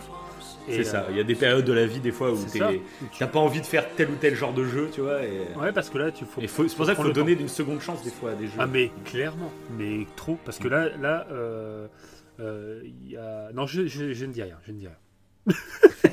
Parce que ça va pas. Parce que ça- possiblement. euh, Ça va pas, non, ça va pas spoiler pour les auditeurs, mais pour toi, ça risque de, de- de te donner des indices, c'est ce que j'allais dire. Donc je dis rien. D'accord. Mais oui, je suis tout Mais à donc fait voilà, donc c'est Ouais. et pour le coup c'est un vrai jeu à choix avec des choix euh, qui qui t'impactent réellement et euh, et voilà, je conseille vraiment à tout le monde de le faire. En plus, il y a une ambiance musicale. Là, vous, vous devez entendre en fond cette ambiance musicale bénie des dieux. J'adore. Et ce jeu, bah, quand j'ai redémarré le 2, euh, il, y a, il y a quoi Il y a un mois et demi, je dirais à peu près, Mhm. peut-être un peu plus. Euh, et bah, rien que de me retrouver sur le menu du jeu, de réentendre ces musiques à la guitare, ça y est, j'étais dedans. Je, tu retournes, ça, ça active un truc, c'est dans le cerveau, de bien-être. Il y a un mélange de mélancolie, de nostalgie, mais ça fait du bien, quoi. C'est apaisant, c'est voilà. Ouais. J'adore cette licence, que ce soit le 1 ou le 2, j'adore cette licence. Et voilà. émotionnellement, c'est vraiment puissant. Euh, pour vous dire, euh, j'ai j'ai eu l'opportunité de. J'ai fait donc la saison 1 et j'ai eu l'opportunité Ouais. de faire l'épisode 1 de la saison 2. À la fin de l'épisode, j'ai acheté le jeu. Et il est commandé. le lendemain, il est arrivé dans ma boîte aux lettres. et Comme ça, je voulais faire la suite absolument.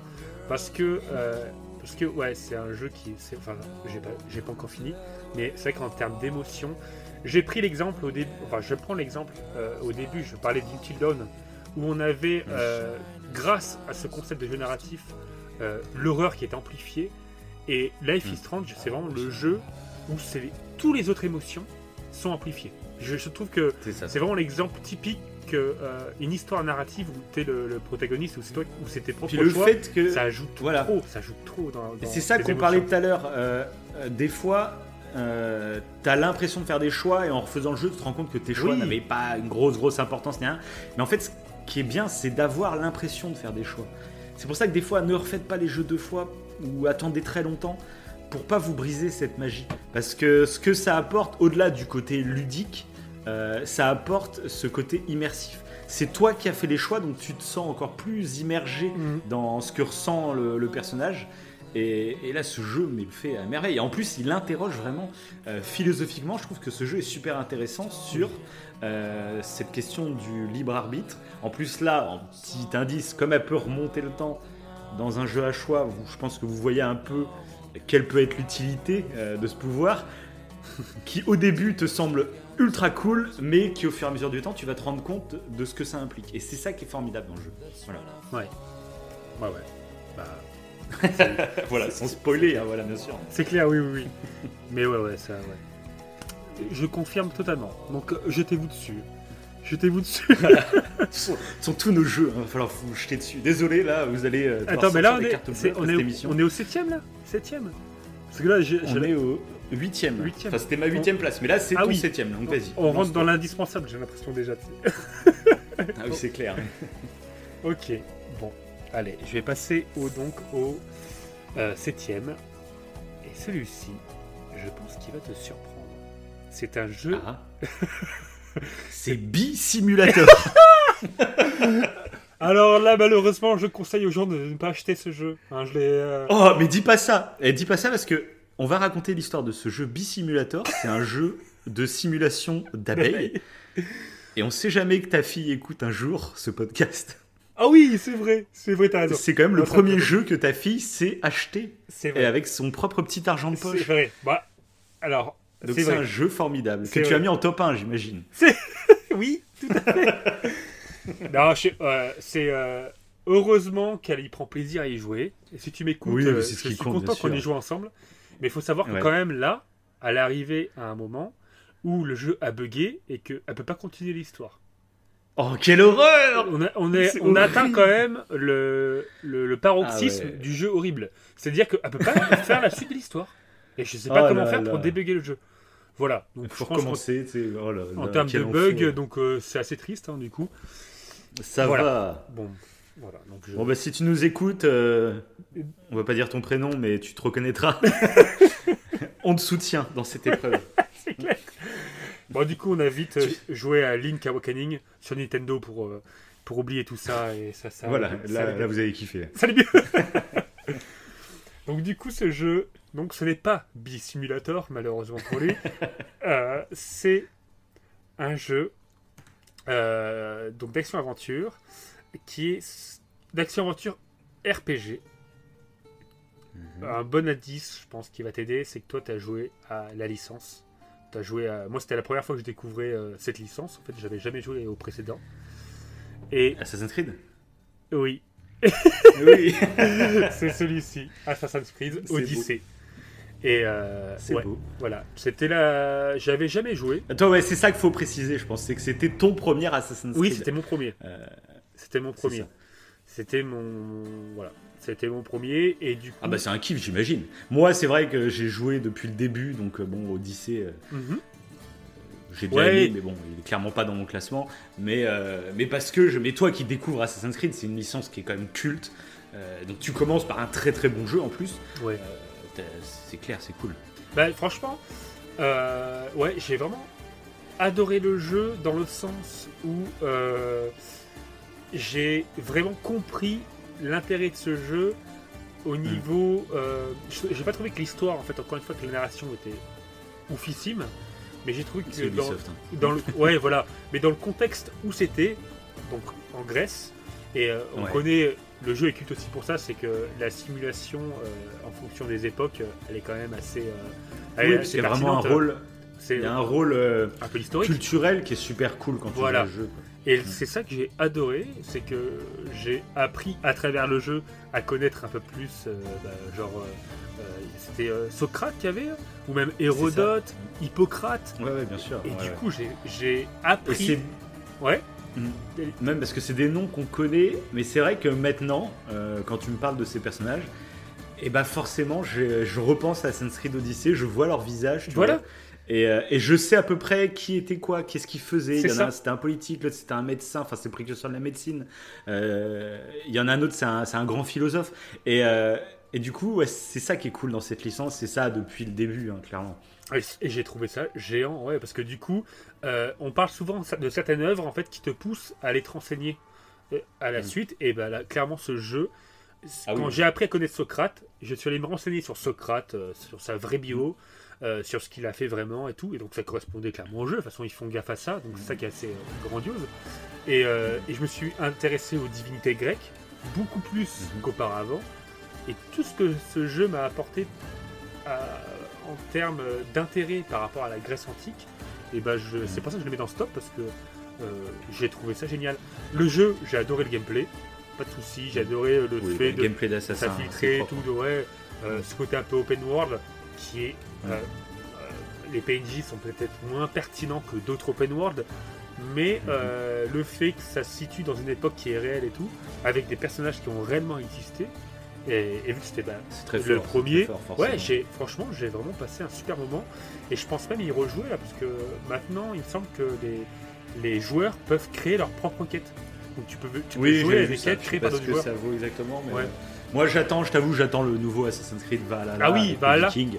Ouais. Je, je suis pas sûr de me remettre à Odyssey parce que moi, tu vois, pour le coup, bah, j'y ai pensé à Assassin's Creed dans mon classement parce que c'est une licence que j'adore, même si je trouve qu'elle s'essouffle.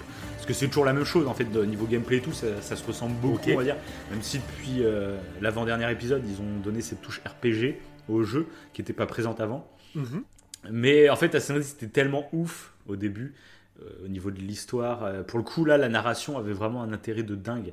Tout ce qui était en dehors, la méta-histoire, tout ça, c'était fou, vraiment. Mais après, comme ils ont vu que c'était fou, justement, ils se sont dit ah tiens, on va, on va en faire euh, 10 000 des jeux. Et du coup, bah, ils saupoudrent de trucs intéressants, ils saupoudrent le jeu avec ça, et euh, ils étirent trop, et voilà, ils tirent un peu trop sur la, euh, sur la licence, je dirais. Je préférais que ce soit un jeu hein, comme les GTA, un truc comme ça, qui sortent tous les 5-6 ans, Mhm. mais qu'à chaque fois, ce soit un gros, gros jeu, quoi. Là, ils sont en train de passer plein d'époques, et euh, souvent en rushant, nous racontant des histoires pas super intéressantes. Euh, voilà, c'est pour ça que je l'ai pas mis, parce que moi, du coup, j'ai quand même préféré Origins. D'accord. euh, en Égypte, mais tout simplement parce que je suis passionné d'Égypte antique.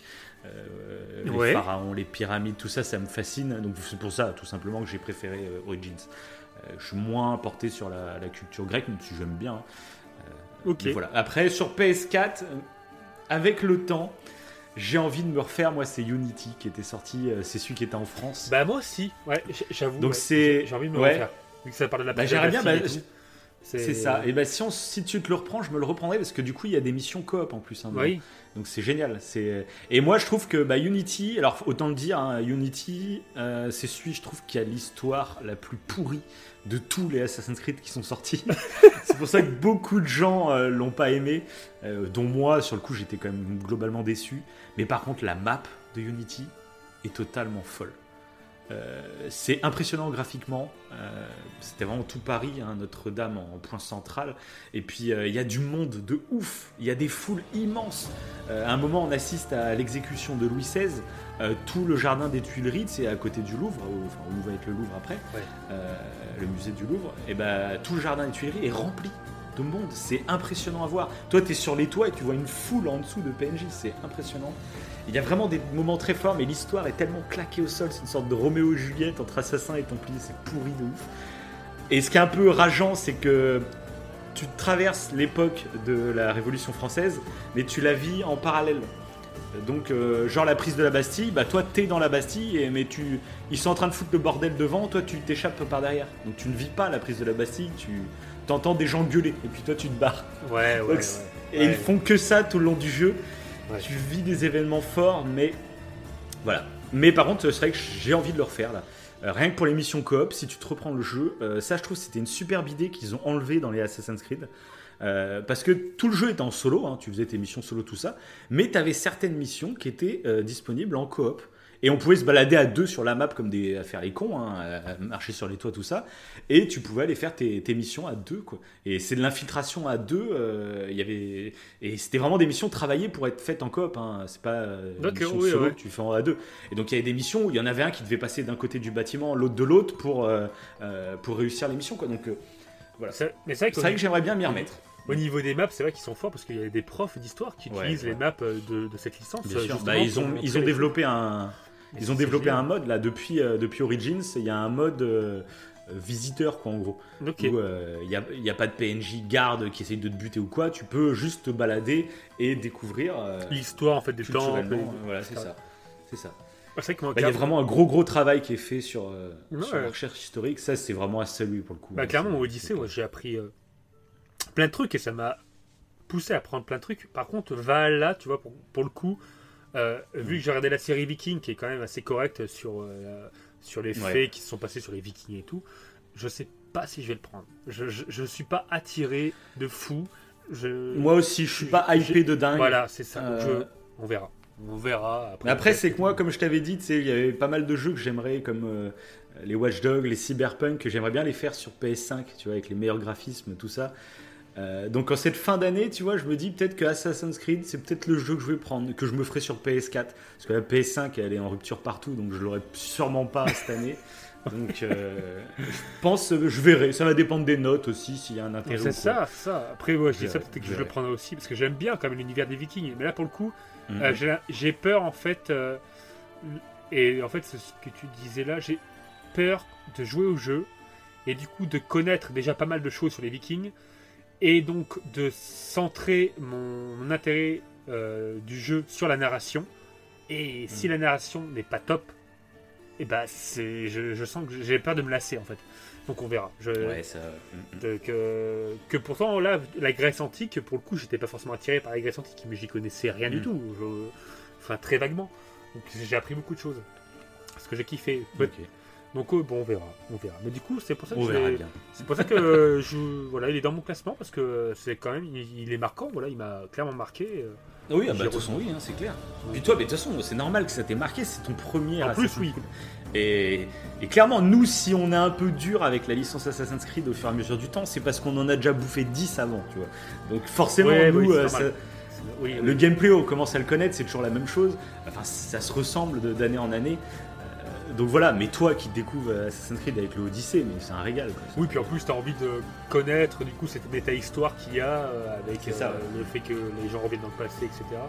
C'est vrai que- là-dessus, sur le le- l'épisode Mais je pense qu'un jour, je Ouais. pense que j'aimerais bien faire euh, une émission. Tu sais, on en a déjà parlé. On Oui, a un ami qui est fan aussi de la licence. Et de faire une émission vraiment euh, sur toute la méta-histoire d'Assassin's Creed, de revenir en détail euh, sur tous les trucs, ça pourrait être très cool. Carrément. Vous nous direz en commentaire si ça vous plairait. Euh, mais ça, ça peut être un truc assez cool à faire. On verra un peu plus tard. C'est pas tout de suite pour le moment. On a d'autres projets en tête là. Il y, en a, il y en a beaucoup, il y en a beaucoup de trucs à faire. C'est ça. Bon allez, Ouais, on va passer à ma septième Ouais. place. Et c'est assez drôle parce que c'est le septième jeu d'une licence culte. D'accord. Tu n'as aucune idée? Uncharted? Euh, Non, il n'y a pas du tout. C'est Uncharted. Ah Non, c'est un jeu d'horreur. Ah Une licence culte hein, de l'horreur. Ok, bah Resident Evil. Exactement. Ok. Ah ouais. Resident Evil 7. Donc en plus, pourquoi je le mets euh, Est-ce que j'ai hésité avec Outlast? Euh, Non, non, non, Outlast, tu c'est n'as pas le droit de citer d'autres jeux. Je te l'interdis. Mais- ah, C'est interdit. euh, voilà. oui, par, par le règlement. Par le règlement du podcast à top 10. C'est Non, j'ai vraiment, enfin j'ai hésité avec Outlast parce que c'est euh, Ouais. c'est deux jeux qui se ressemblent beaucoup hein, concrètement. Je pense même que Resident Evil 7 est passé inspiré. en vue subjective euh, Ah ouais. après le succès d'Outlast. hein. Je pense qu'il y a eu ce, Oui, ce mais- truc. Oui, parce que le 7 pour moi est complètement différent des. euh, je t'en avais déjà parlé. Autres, off, bah, bien sûr, bah, c'est en vue subjective. donc, euh. Ouais. Il est différent, mais il reprend quand même pas mal de mécaniques aussi qui s'étaient perdues Oui. avec l'épisode 5 et l'épisode 6. Donc, euh, euh, moi je trouve que c'est c'est un bon tournant. Euh, et puis, Outlast, j'ai adoré. C'est vraiment un jeu qui m'a qui m'a stressé de malade mental. Outlast, c'est. Voilà, euh, on disait tout à l'heure que les films d'horreur ne nous faisaient plus d'effet. et Depuis Outlast, euh, ah, les jeux là, c'est. Genre le 2, j'ai commencé le 2, mais j'étais tellement mal, mal à l'aise. Je sais pas si c'était du stress ou je sais quoi. Je l'ai pas fini en fait, euh, le 2. J'ai- C'était trop dur, c'était trop le- violent. L'horreur est tellement puissante que tu peux, tu peux même pas y jouer, tu sais. Ouais, parce que j'y prenais pas du plaisir tellement c'était atroce. C'est pour le dire quoi. Et Outlast 1, euh, je l'avais fait avec un pote. Euh, on avait passé la nuit à, se le faire à deux du coup. Et le lendemain, en fait, tellement on a gueulé, il s'était cassé la voix. Il n'avait plus de voix le lendemain.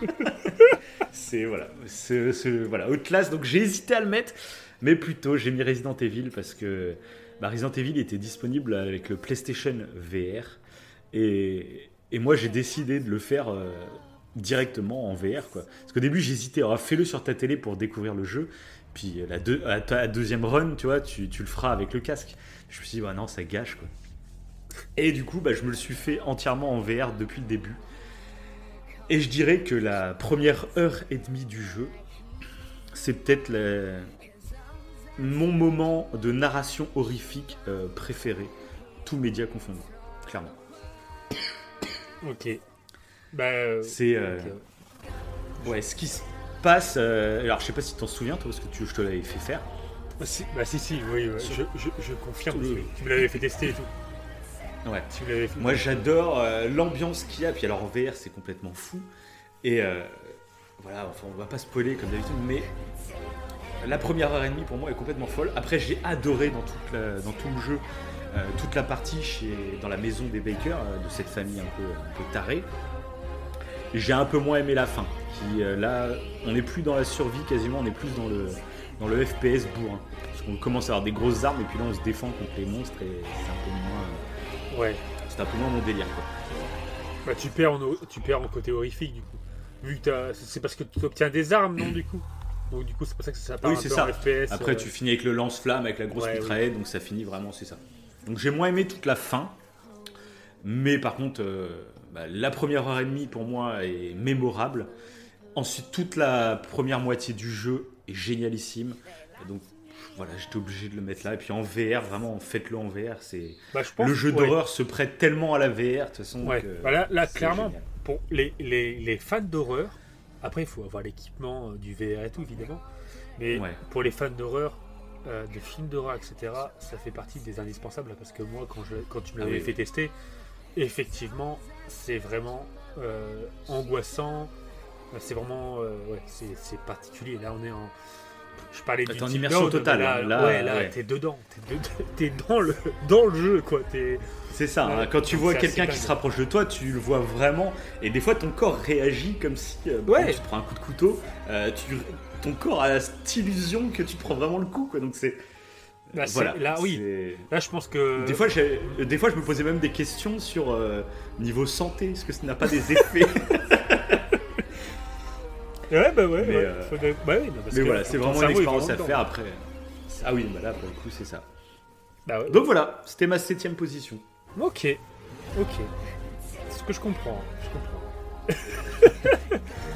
Euh, surtout que quand tu as, ouais, quand as la possibilité de jouer en VR, tu as forcément des jeux euh, auxquels qui n'ont pas le VR tester. Bah Après, euh, Resident Evil 7 est euh, totalement disponible en mode normal. hein, ça Oui, fait oui. Après, ça Et doit c'est être un moins excellent jeu, euh, bien sûr, mais après, ça reste un excellent jeu. Oui. Pas comme Outlast. Parce que Outlast, tu l'avais pas fait en VR. Non, d'ailleurs. Outlast n'est non, Outlast n'est pas disponible en VR. Même Ok. le 2 n'est pas disponible en VR. ouais. Ok. Allez, bah on passe à, à la sixième place. Si je, me ne, C'est ça. si je ne me trompe pas. Oui, c'est ça. Et donc, c'est un jeu euh, de coopération. Voilà. Dans, euh, euh, je crois que dans le top 10 euh, des jeux vidéo les plus marquants, j'avais déjà évoqué euh, le fait que j'aime les jeux de coopération. Et, et là, Et c'est. t'avais parlé de ce jeu. Oui. oui, j'en avais parlé. Parce que c'est un, des... c'est un jeu de coopération qui est même ciblé vraiment très coopération pour le coup. Euh, plus que d'autres jeux. D'ailleurs, tu ne peux pas y jouer tout seul. hein. C'est un jeu, t'es obligé d'y jouer, en obligé d'y jouer à Oui. deux. Après, Voilà. tu peux jouer en coop en ligne, si tu veux, avec, un- Ah. avec quelqu'un que tu ne connais pas. Voilà, donc euh, tu as parfaitement deviné, deviné de quoi je parlais. Oui, ah oui, oui. le mec, il, il finit ma Je commence phrase. à en débattre, tu sais. Oui, donc c'est A Way Out. Comme tu l'as si bien deviné, c'était tellement naturel, tu sais. Ah non Ah bah, je pensais que c'était Tom Rider, moi. Ah. Ah non, pas du tout. Il n'y a même pas de jeu coop. ouais, du coup, c'est euh, c'est A Way Out. Et donc, du coup, et voilà, comme tu dis, euh, si tu peux pas, si bah, tu peux pas y jouer en écran partagé avec quelqu'un euh, pour X raison, ça bah, gâche, tu peux y jouer en live. Ouais. Ouais. Mais faites-le, ceux qui veulent faire ce jeu, Oui. euh, faites-le vraiment avec quelqu'un dans le même canapé. Vous prenez, prenez une petite pizza et vous passez une bonne soirée. Quoi. Ah ouais, je trouve c'est gâché clairement. de le faire solo euh, avec un mec en ligne que tu connais pas, c'est gâché. ah bah, Même ouais. avec un pote en ligne, je trouve que c'est gâché. Ouais, ouais, faut, Le but, c'est vraiment d'être entre potes sur le même canapé et puis basta. Bah ouais, c'est ce qu'on avait Entre fait. potes ou en couple, quoi. ouais. Et c'est ce qu'on avait fait. Et j'ai vécu une de mes meilleures expériences de coopération. Vraiment, moi, ça a été. euh, Ah ouais, mais moi, ça a été clair. une claque. euh, euh, donc, c'est. on- Petite trame pour vous donner un peu l'idée. On contrôle Léo Caruzzo et Vincent Moretti, qui sont tous les deux deux prisonniers, qui doivent apprendre déjà à se connaître, parce qu'ils se connaissent pas au début. Donc, au début, on joue chacun de notre côté. Après, on apprend à se connaître. Et après, faut travailler ensemble pour pouvoir s'évader de la prison. Ça, c'est le Prison début Break, du jeu. Ouais, déjà, donc quand t'as aimé Prison Break, là c'était pour le cas pour moi et toi. Tu ressens, ouais, tu ouais. ressens ce petit, euh, ce Ouais, petit tu- parfum Prison Break. hein. C'est clair, ouais. Et du coup, euh, tu débutes comme ça. Et, euh, et je trouve que le bah, que l'idée déjà est super cool. Euh, Très original. Ouais, très original parce que déjà t'es obligé de jouer en coop, mais en plus ils vont euh, te faire, du coup sans spoiler, mais ils vont te faire jouer sur plusieurs états d'esprit de la coopération, plusieurs, euh, plusieurs comment dire, plusieurs gameplays que tu peux jouer en écran partagé. Voilà, sans en dire Ouais. plus, Mm. ça à, à vous de découvrir le truc. Mais du coup j'ai trouvé ça énorme. J'ai trouvé ça vraiment énorme. C'était la première fois que je jouais à un jeu en coopération qui me faisait vivre euh, euh, ces émotions un peu euh, bah, totalement irrégulières. Quoi. En fait, il y, y a eu, euh, il y a eu un tournant intéressant et du coup, c'est pour ça que pour ceux qui Ouais, c'est un jeu ultra narratif, hein, c'est un jeu qui est. Oui. il y a vraiment une vraie histoire, quoi. C'est pas juste de la coop, on fait des objectifs aléatoires. C'est vraiment, une- ouais, voilà. vraiment un jeu narratif, quoi. Et pour coup, là, voilà, un peu des. mais c'est une réelle histoire et là qui débouche par contre que sur deux fins, je crois. Par contre, c'est pas voilà, il y a pas, Il me semble. c'est ça, un truc comme Ça ça. spoil ouais. pas, du coup. mais- Oui, oui, non, voilà, enfin qui, qui, dé- qui débouche pas sur plein de fins différentes, quoi, mais euh, qui débouche sur. euh, et du coup, il est. euh, non, de toute façon, je le, je le conseille fortement, quoi. Je- J'ai surkiffé ce jeu, quoi, clairement. C'est pour ça qu'il fallait que, Magnifique. fallait que j'en parle. Fallait que j'en parle ce soir avec vous. qui se met à chialer, tu sais. Ah, voilà, voilà. Et ben magnifique. À vous, Et monsieur. donc on va passer bah, à, ma sixième, à mon sixième jeu. Ouais. Ben, je suis sûr que t'as le Covid. Là, t'as le Covid. Moi aussi, je, je pense que. Donc, ce sixième jeu, euh, c'est sûrement le jeu où j'ai pris le plus de fun niveau manette en main. D'accord. Euh, c'est c'est un rêve de gamin, je pense, ce jeu. Carrément. ok. Ah oui, je pense, ouais. Euh, parce que c'est une licence euh, qui existait, euh, qui a existé en jeu vidéo depuis des années, des années, mais aucun n'avait réussi cet exploit de nous faire ressentir vraiment ce qu'on voyait dans les films. Ah. Ah, parce que ça, voilà, c'est une licence, c'est une licence dont les films ont bercé mon enfance. Et, et je rêvais d'avoir les pouvoirs de cet homme araignée fantastique qui virevoltait de bâtiment en bâtiment sur les toits d'un New York revisité à la sauce Marvel. Qui parle Ouais, donc c'est Captain America. C'est ça? Exactement. Exactement. Aucun rapport.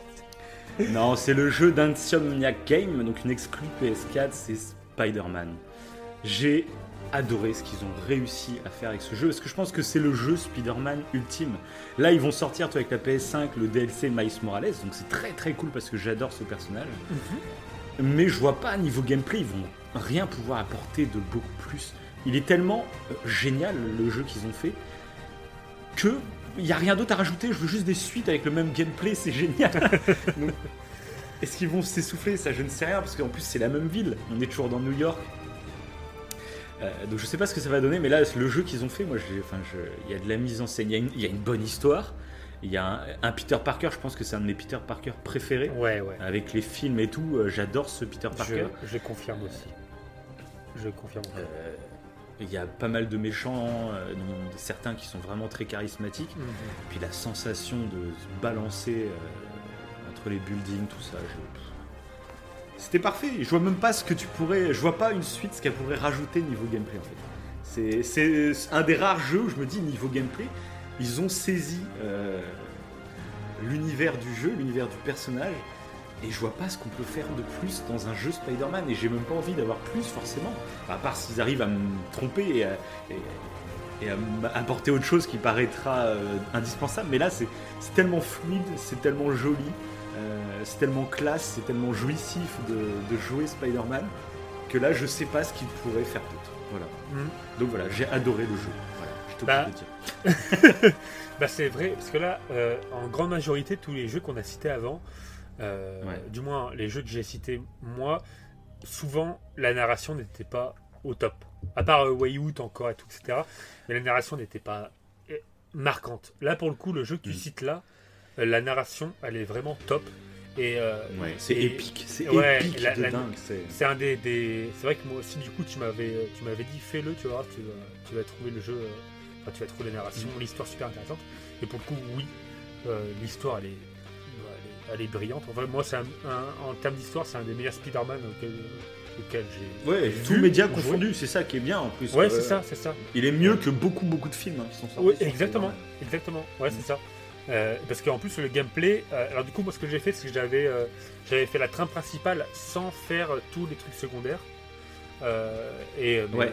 voilà. Mais après ouais c'est vrai que le, le- gameplay est totalement euh, en symbiose avec la narration et la narration elle est vraiment cool.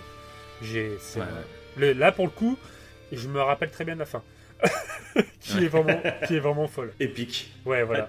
Épique d'épique. La fin, là, po, po, po. ah ouais c'est vrai c'est vrai donc euh, bah voilà ce pour les fans de Spider-Man je pense que voilà c'est un indispensable Ah oui, oui, bah là, oui, euh, si t'es fan de Spider-Man, et même si c'est les gens qui sont pas fans, si Oui. vous voulez découvrir ce, ce super-héros, enfin, c'est un jeu vraiment top. quoi. Oui, c'est sûr. Ok, ok. Bah, c'est vrai qu'en plus, quand t'as l'habitude de jouer à GTA, euh, t'as l'habitude d'être au sol et que tu passes à un open world où tu oui, contrôles un t'es tout le super temps dans héros. les airs. euh, ouais. Ouais, c'est c'est assez kiffant. hein. T'as vraiment ce sentiment presque de bah, de pouvoir se balader comme ça dans les hauteurs. C'est ça. Bah, il y a un autre jeu, un autre jeu que j'ai hésité à citer. qui reprenait un peu ce délire de super-héros, mhm. c'est Infamous Second Son, qui était sorti au tout début de la PS4, que j'avais adoré aussi via Moult. Lui, il y a beaucoup plus de pouvoirs différents, mais pareil, c'était jouissif de, de, contrôler un personnage qui avait des pouvoirs comme ça, c'est tellement jouissif. Quoi, voilà. Moi, ça me fait penser un peu à Saint-Tro. Non. Oui, oui, Saint-Tro, c'est complètement délirant. c'est totalement avant, ouais. Mais j'avais. Euh, euh, la première fois que j'avais joué à Saint-Tro, j'avais ce sentiment Ah, j'ai des super pouvoirs, je vais pouvoir courir super vite, euh, sauter super haut et tout. Et c'est vrai que ça. Bah, je sais pas, tu le ressens. C'est quand tu as l'habitude de jouer à un jeu qui est très réaliste et que là, tu as des super pouvoirs, bah, tu ressens ce plaisir. c'est ça. Donc c'est ouf. C'est ouf. Ok. Ah bah là, donc là, je suis sur mon cinquième jeu. Euh, et je vais mhm. citer un jeu que tu as déjà cité. Ah, ah j'ai bien joué mon jeu, hein, j'ai rien dit. dans tous ceux qu'il y a, je dirais que tu vas dire Life is Strange. C'est obligé. Bon, ça m'énerve que, que tu devines tout, ce que je vais faire. J'en ai vraiment marre. ouais, c'est ça, c'est Life is Strange. Je m'en doutais. Dans tous les jeux que j'ai dit. Euh, ouais, ouais, ouais. C'est là où le mec n'a pas du tout parlé. il, est là. il, est très, il est très bien, il est très bien. ouais, ouais. J'ai euh, voilà, j'ai cité que des génératifs depuis le début. Et celui-ci, c'est le summum pour moi du jeu narratif. Euh, donc là, bah, j'ai évidemment pas fini le 2, comme je disais tout à l'heure, je suis en train de le faire. Mais la saison 1, la saison 2 débute extrêmement bien. Je suis euh, très pressé de faire la suite. Et euh, la saison 1, j'ai surkiffé les émotions que le jeu m'a procuré. Euh, je trouve que je dirais limite que c'est du génie dans le sens où le jeu, sans spoiler, te propose de faire un truc qui fait que parmi tous les jeux narratifs qui existent, c'est du jamais vu. Tu fais un truc qui fait que ça change ton immersion euh, narrative. Et du coup, c'est vraiment super fort. Et chaque fin d'épisode, tu le vis vraiment à fond. Euh, chaque fois, chaque fin d'épisode, euh, les cliffhangers sont ouf. Et en plus, ce qui était marrant, c'est que moi, je pouvais voir ce que toi t'avais fait. on peut voir en fait. Oui, en plus. Voilà, on peut voir ce que, ce que toi t'as fait. Et je peux voir ce que les gens du monde entier ont fait comme choix. Et, et ouais, je trouve que la narration, elle est bouleversante. Le jeu, il est Et comme tu disais tout, à l'heure, à la fin, j'avais du mal à. J'ai mis.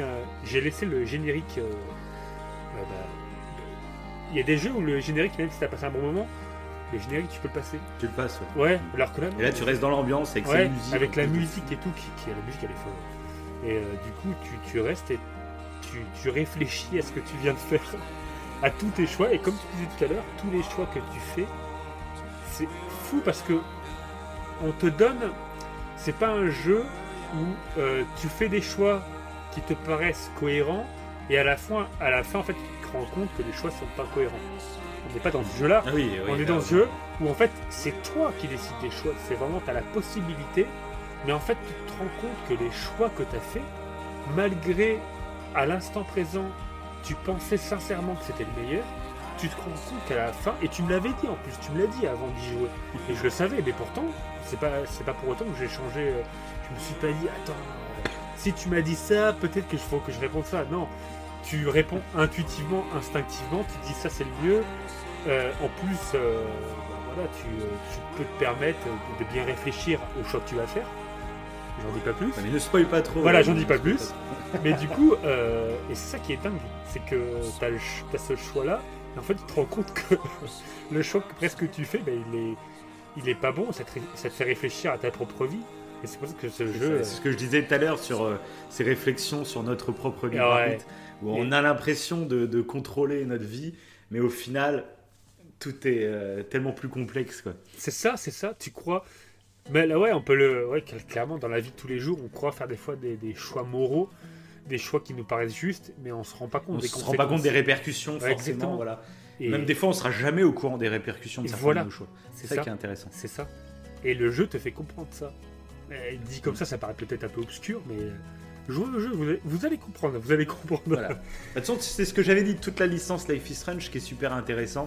C'est cette... Ils utilisent le média jeu vidéo, ils utilisent ce genre de jeu vidéo euh, narratif à choix multiples pour te questionner euh, sur tes propres choix euh, dans la vraie vie en même. Ouais. hein. Je trouve, euh, tu verras, le 2 va vraiment te parler, je pense, euh, à ce niveau-là. Et voilà. Il y a vraiment une réflexion derrière, euh, derrière ce système de jeu. quoi.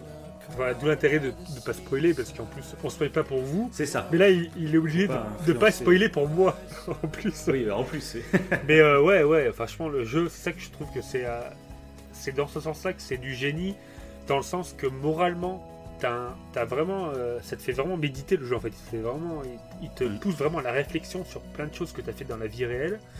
Et euh, émotionnellement, là, juste euh, en termes de ressenti émotionnel, bah, ça fait par- partie des jeux narratifs les plus percutants que auxquels j'ai joué. À chaque fois. il y a des moments ça m'a fait rire, des réflexions, des dialogues ils m'ont fait rire. Il y a des moments Mm. où ça m'a- j'avais presque la- bah, les larmes aux yeux. Quoi. Donc c'est Mm. non, le- vraiment le jeu il est, ouais, il est, il est vraiment fou. Il est vraiment fou. Et puis, euh, et puis comme tu disais tout à l'heure, euh, il y a beaucoup de moments où tu pouvais avancer dans l'histoire, mais au lieu d'avancer dans l'histoire, j'ai joué, comme tu disais, le, le- vraiment en mode roleplay. Et, euh, puis avec cette voilà. envie de découvrir l'univers et de fouiller plein de petits trucs. Oui, ou même des fois, il y a, des, il y a des temps- de pause, carrément des temps morts, Mhm. où tu peux, en Oui. fait, euh, ça ne spoil pas grand chose, mais genre, t'es es couché dans un lit et euh, tu peux te lever pour continuer l'histoire, mais tu peux avoir le choix d'attendre. Ouais, juste profiter de la musique, Voilà. profiter du moment. Exactement. Et en fait, ça apporte quelque chose. Tu peux créer Ça quelque crée une chose en attendant. derrière, ouais, ouais, C'est ça. ça. qui est, ouais. euh, donc c'est vraiment une perle ce jeu. C'est pour ça que là je suis pressé de faire le 2. Et, et d'ailleurs ça fait partie là euh, des jeux que j'ai eu du mal à classer. Parce que tellement en fait il- je trouve qu'il est bouleversant. Je trouve que limite le mettre en cinquième, bah c'est limite. C'est pas assez. C'est je... Et encore j'ai bah après j'ai pas fait le 2 et tout, on verra, peut-être que je vais changer d'avis ou pas, mais après là on arrive dans le top 5. euh, Franchement, c'est chaud. Franchement, C'est chaud. déjà, de toute façon, déjà être dans notre top 10, c'est que des jeux qu'on a surkiffé. En plus. En plus. voilà, Et c'est vrai qu'on a changé, euh, comme tu me disais toi, et, et là même moi, il y a des trucs qu'on a changé euh, presque au dernier moment. Mais du- je dirais du top 10 au top 5. Ça allait plus Oui, ou moins. clair. Mais On a du top 5 au top 1, modifié, euh, euh, c'est chaud patate. C'est chaud patate. bon, voilà mon, mon cinquième, qui était euh, donc euh, un jeu que tu avais déjà cité. Parfait. À vous, monsieur. Et ben c'est parti pour mon cinquième, donc mon top 5 à moi. C'est un jeu de promenade. Un jeu, une simulation de promenade. Ok. Un, wake- un walking simulator, comme on les appelle si bien. Donc c'est pas un jeu narratif, attention. Ok. Ah, j'ai Est-ce que idée. ça te donne un indice? God of. War Euh, non. Ah. c'est pas du tout un walking simulator, God of War. Ah bon? C'est quoi que un, t'appelles espèce- c'est un beat'em all de ouf, euh, God of War. Et qu'est-ce que t'appelles un, un walking simulator? Parce que pour- du coup, en fait, pour moi, j'imagine un jeu de couloir. Mais du coup, c'est. Non, Walking Simulator, c'est un, c'est un jeu où tu marches. Ok. C'est Ah. une simulation de marche. Et c'est tout. Et tu fais que marcher et après, t'as des, é- des événements autour qui font, euh, qui font le jeu. Quoi. Globalement, c'est ça, globalement. Donc j'en ai fait plusieurs sur cette génération de consoles euh, qui m'ont beaucoup plu, mais il y en a un pour moi, c'est le la masterpiece des Walking Simulator. C'est un truc d'horreur, non? Du tout. Ah, T'es euh, Ah. vraiment pas. euh, Ah, là, là t'es vraiment très loin. Pourtant, ouais. c'est un jeu que je t'ai fait jouer exprès. On y avait joué chez toi, je me rappelle. Je t'avais dit, il faut absolument que tu joues à ce jeu. Ce jeu m'a totalement retourné. Tu l'as fait, t'as Ah. totalement été retourné. Ah, j'ai une autre idée, mais ça se trouve, je me trompe encore. Vas-y, vas-y. C'est euh, un peu un truc de plateforme, en plus. Euh, où t'as une grosse surprise à la fin du jeu. Non. Non? Non. Allez, bah, je- alors. Ah, je vois pas du tout. Non, là, pour le coup, je vois pas du tout. Donc, ce jeu s'appelle What Remains of Edith Finch. Ah oui J'aurais jamais deviné, quoi. Mais c'est vrai Ah oui, oui, c'est vrai, ce vrai. jeu est fabuleux. Euh, pour tout vous dire, ça fait plusieurs mois, voire euh, peut-être deux ou trois ans que j'y ai pas joué, ça doit être ça. Donc avant l'émission, je me suis rematé un petit let's play pour me remettre dans l'ambiance, mais du coup, je l'ai pas regardé du tout en entier le let's play, parce que je suis retombé dans l'ambiance de jeu et je me suis dit ben non, mais il faut, je le referai. En fait, je vais le refaire et je pense même plus loin. Je pense qu'il faudra qu'on fasse une émission sur le jeu. Hmm. Il est fantastique. Je sais pas si tu t'en souviens bien, du coup, parce que ça fait comme un petit moment. Maintenant, ça fait au moins, ouais, je dirais trois ans au moins qu'on y avait joué. Ouais, ouais, si, ouais. Il y avait des trucs marquants, il y avait le gameplay qui était totalement. Euh, c'est ça, c'est et tout. Il y avait plein. C'est donc c'est un c'est un walking simulator. L'histoire, pour faire courte, c'est euh, c'est une femme qui nous raconte euh, sa vie. C'est en fait, elle est en train de lire un livre. En gros, c'est le livre qu'elle a écrit. Donc, il y a une sorte de narratrice qui nous raconte sa visite dans son ancienne maison on devine que dans cette maison, il s'est passé quelque chose. Il y aurait une sorte de malédiction liée à la famille des Finch. Et, euh, justement, elle décide d'aller dans la maison pour un peu affronter euh, cette malédiction. Et on va visiter cette maison et dans chaque pièce, on va découvrir des choses. On va vivre des moments de vie euh, de personnes de la famille d'Edith Finch. Et à chaque, on va dire, souvenir, un peu à la Breath of the Wild, tu vois, c'est un peu des souvenirs qu'on détériore pour chaque personnage, et ben à chaque fois, c'est un gameplay différent, mhm. un univers totalement différent, et c'est juste fou. J'ai pas envie d'en dire plus pour pas spoiler ceux qui l'ont déjà fait, et je pense vraiment qu'on va s'y remettre tous les deux, on va le refaire, on va y rejouer. Et je pense vraiment qu'on va en faire une émission de décryptage parce qu'il y a tellement de choses à dire sur ce jeu qui est, ultra poétique. C'est ce qui était marquant.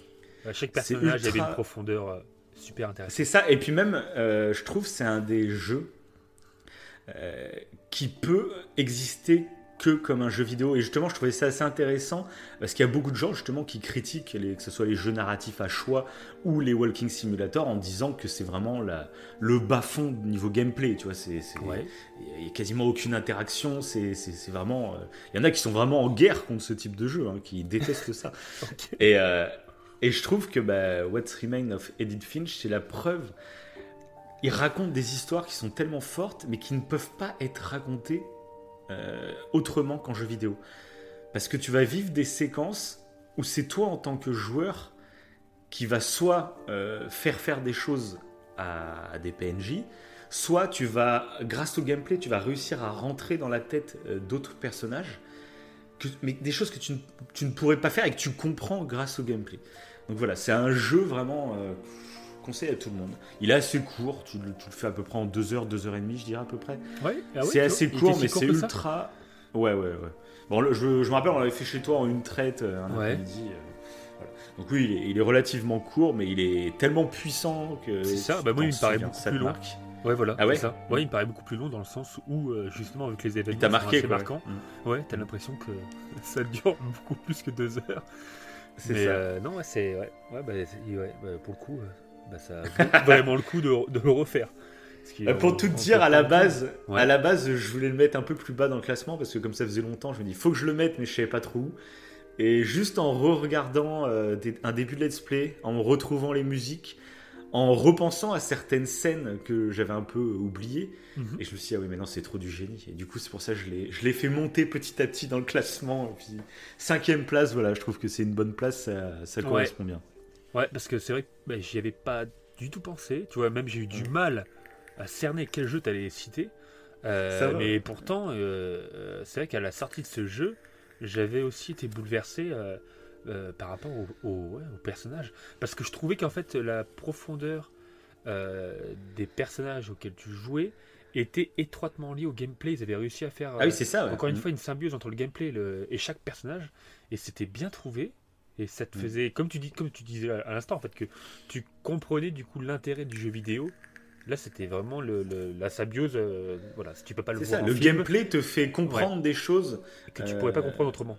Clairement. Tu pourrais les comprendre, mais différemment. Ça, différemment. Il faudrait une autre. Mais, mais justement, mais ça, on va pas en dire trop parce que vraiment, je pense qu'on va y rejouer, chacun de notre côté ou je sais pas comment et qu'on fera une émission parce qu'il y a vraiment beaucoup de choses à dire sur le jeu, à analyser aussi, parce qu'il y a des trucs un peu libres d'interprétation aussi. Donc ça. peut être intéressant d'échanger nos points de vue.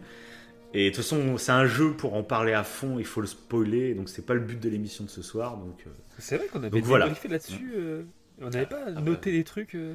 Sûrement à l'époque, mais Eh ça ouais. hein. on, faisait- on faisait pas le podcast à l'époque. C'est ça, euh, ça. On, devait, on avait dû dire plein de trucs parce que je, je me Ah rappelle, ouais. ouais. Ouais, on- ouais, bah ouais, ouais, t'as raison. Je pense que ça va être euh, une future émission. C'est ça. Et justement, moi, ce que j'espérais un peu, c'est que, à mon avis, ça se fera pas maintenant parce que le jeu a plusieurs années, donc il l'aurait déjà fait, je pense. C'est que je- j'espérais que le jeu sorte en VR. Ok. Ouais, Voilà. parce qu'il y a des, des moments angoissants en plus. Hein. Euh, donc en VR, ça peut être assez. euh, Ah ouais, assez en VR, ça serait tellement ouf. Mais en plus, comme c'est un jeu qui est à la première personne, du coup, ça s'y prêterait Ouais. vachement bien. Et voilà, ça serait tellement cool parce qu'en plus, c'est une maison où il y a vraiment des détails de partout. Ça, c'est un peu ce qu'on avait parlé dans l'émission sur The Last of Us 2 et The Last of Us 1. Mhm. C'est qu'on aimait bien euh, bah, faire un peu de l'urbex. euh, parce que chaque pièce, le- tu sentais que les créateurs, ils voulaient te raconter une histoire dans chaque pièce. C'est ça qui est agréable dans, dans l'exploration dans un jeu vidéo quand, quand c'est pas des décors génériques. euh, Tu sais, ils ont juste mis des décors pour faire des décors, mais ça n'a aucun intérêt. Oui. Et, et là, dans Edith Finch, mais c'est tellement le cas. Tu rentres dans le garage, c'est rempli d'objets, des vélos, des boîtes à outils. des- Tu rentres dans la cuisine, la vaisselle n'a pas encore été faite, il y a encore des, des assiettes sur la table parce qu'ils sont partis à la va-vite. Et Oui, donc, c'est vrai. Tu sens vrai. une vie en fait dans la baraque et dès que tu poses ton regard quelque part, et ben, ça te raconte une histoire. Donc rien que l'exploration de la maison est géniale, mais ça va tellement plus loin que voilà. Mais bon c'est- voilà. C'est un jeu indé. pas- C'était un jeu indé celui-là. Ouais, c'est indé, enfin, c'est un, petit studio. euh, c'est euh, ah je sais plus exactement le nom. C'est un, rapport avec des corbeaux, je crois. D'accord. Voilà. ce- Renseignez-vous. De toute façon, vous tapez what Women Oui. of Edith Finch. C'est un rapport avec des corbeaux, je crois, leur studio. Mais voilà. Mais c'est un petit ouais, c'est des, c'est des jeunes en plus, un petit euh, petit studio indé et très très fort. Voilà. Ok, ok. Bon, bah, surprise, surprise. ok, bah moi j'ai parlé du coup d'un jeu pour mon top 4, du coup là, on rentre dans le top Ta 4. quatrième place là, on se rapproche. On se rapproche. Du coup, c'est un jeu qui est bien plus connu euh, que celui que tu as cité. c'est un jeu qui est sorti le 8 novembre 2019, donc sur PlayStation 4, donc qui est assez récent quand même. Je vois. Génial. Donc euh, il y a un certain Kojima hein, qui a. Donc tu vois lequel c'est, surtout qu'on en a fait un podcast. C'est Death Death Stranding. C'est ça, c'est ça. Et ouais, c'est euh, Magnifique. C'est comme ça d'ailleurs. Bah, Bah, a- c'est un peu un walking simulator aussi, pour le coup. Oui, oui, c'est un peu un walking simulator triple A là. En- un rando simulateur. Pour y a un peu un mélange de. C'est ça.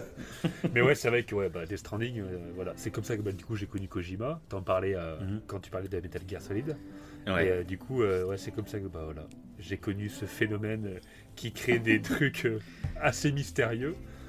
Et du coup, ce jeu, bah, il était, il m'a marqué de fou. En fait, ce qui a fait, bon, après on en a fait un podcast, bon, c'est- je vais pas répéter ce qu'on avait déjà dit. Si, Là- si, vas-y, vas-y. Ouais. Enfin, Après- répète pas tout, mais vas-y. Ah bon, allez, on est parti pour 1h30. Et euh, non, si vous voulez te spoiler, allez écouter. notre- une- oui, notre bien sûr, là on dessus. spoilera pas, oui, c'est ça. Voilà, voilà, voilà. On a parlé d'un jeu avant euh, qui est un jeu du futur, hein, un jeu du futur, et là c'est un jeu du passé. Mais du coup, ouais, ce qui m'avait attiré dessus, donc c'était pas du tout Kojima parce que je le connaissais pas, c'était euh, le fait que l'acteur principal était joué. À chaque fois, j'ai son nom d'Harry qui me vient en tête. Et pas son Norman nom. Reedus. Voilà, merci Norman Reedus. Et Norman Reedus, je kiffe euh, son rôle dans, dans Walking Dead. Et du t'es un coup, grand fan de Walking Dead. Ouais, ouais, ouais. Et j'adore le, le- ouais, j'adore ce personnage. Ce, ce côté survivaliste et tout. Euh, on a parlé quand on parlait de The Forest. euh, J'aime bien le côté survivalisme. Et lui, il a un peu ce, le charisme du survivaliste, surtout en temps oui, c'est clair, d'apocalypse.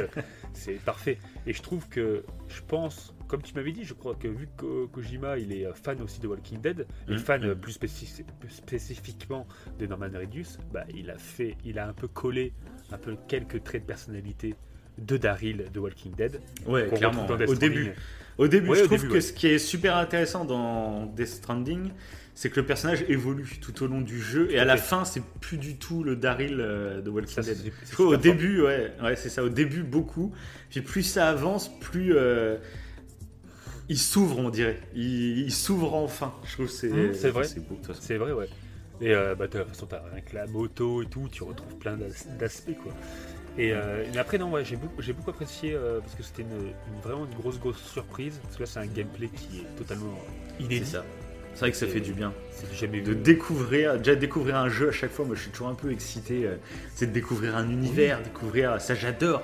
Et, euh, et là en plus, on découvre un gameplay parce que c'est vrai qu'on est beaucoup habitué finalement à jouer un peu au même jeu, soit avec des flingues, soit avec des épées ou je ne sais quoi. Et ça Oui. tourne, on va dire en rond, on va pas dire que ça tourne en rond parce que moi j'aime bien, donc euh, voilà.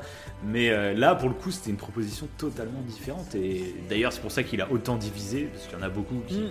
n'ont pas du tout adhéré, et c'est compréhensible aussi. Bien sûr, ouais. Après, ouais. Mais on- nous, euh, Après, encore une fois, faut aimer les jeux d'observation. Tous les deux, Ah on ouais, aime là. bien ça. Et là, en plus, ça, ça s'y prête parfaitement parce que les Ah musiques ouais. sont folles. Et justement, quand tu as des temps de pause où il faut marcher longtemps, et bah, tu as cette musique qui se lance et, et c'est kiffant. Soit t'en as marre parce que tu t'ennuies, ou soit tu kiffes. euh, puis c'est graphiquement. c'est un jeu très perle. clivant. ouais. Mhm. Ouais, ah oui, bah ouais. Bah graphiquement, tu vois, je te parlais de MGS euh, 5. Mhm. Euh, ça ressemble un peu, tu vois, ce côté très photoréaliste. Ok. Euh, dans MGS5, c'est pareil, sauf que c'est un désert, donc c'est des cou- couleurs beaucoup plus ocre. Euh, c'est le sable, c'est Ouais. les, les falaises, un peu comme au Grand Canyon, tu vois, on va dire. Donc c'est des couleurs comme ça. Mais sinon, il y a toujours cet effet un peu de brillance, euh, euh, ce côté photoréaliste, quoi. Ça m'a fait penser à ça, donc je t'ai pas dépaysé. De toute façon, même dans Norman Reedus, sa façon de bouger et tout, tu, tu reconnaissais du. Oui. Tu reconnais la sauce Kojima, tu reconnais du, du MGS, quoi. Ok, d'accord, ouais. Ouais, bah, parce qu'en plus, bah, moi, les décors, clairement, euh, on parlait de- des Pyrénées là, avec euh, The Forest. Et moi, ça me fait Ouais. clairement penser aux Pyrénées, au bivouac dans les Pyrénées et tout. Ouais, Et, certains euh, décors, ouais. Et puis, non, j'ai vraiment kiffé. Et en fait, bah, le, vu que le personnage principal, ça, on en avait déjà parlé dans je ne sais Mm. plus quelle émission, mais quand c'est important, en fait, que le personnage principal que tu joues, il te plaise.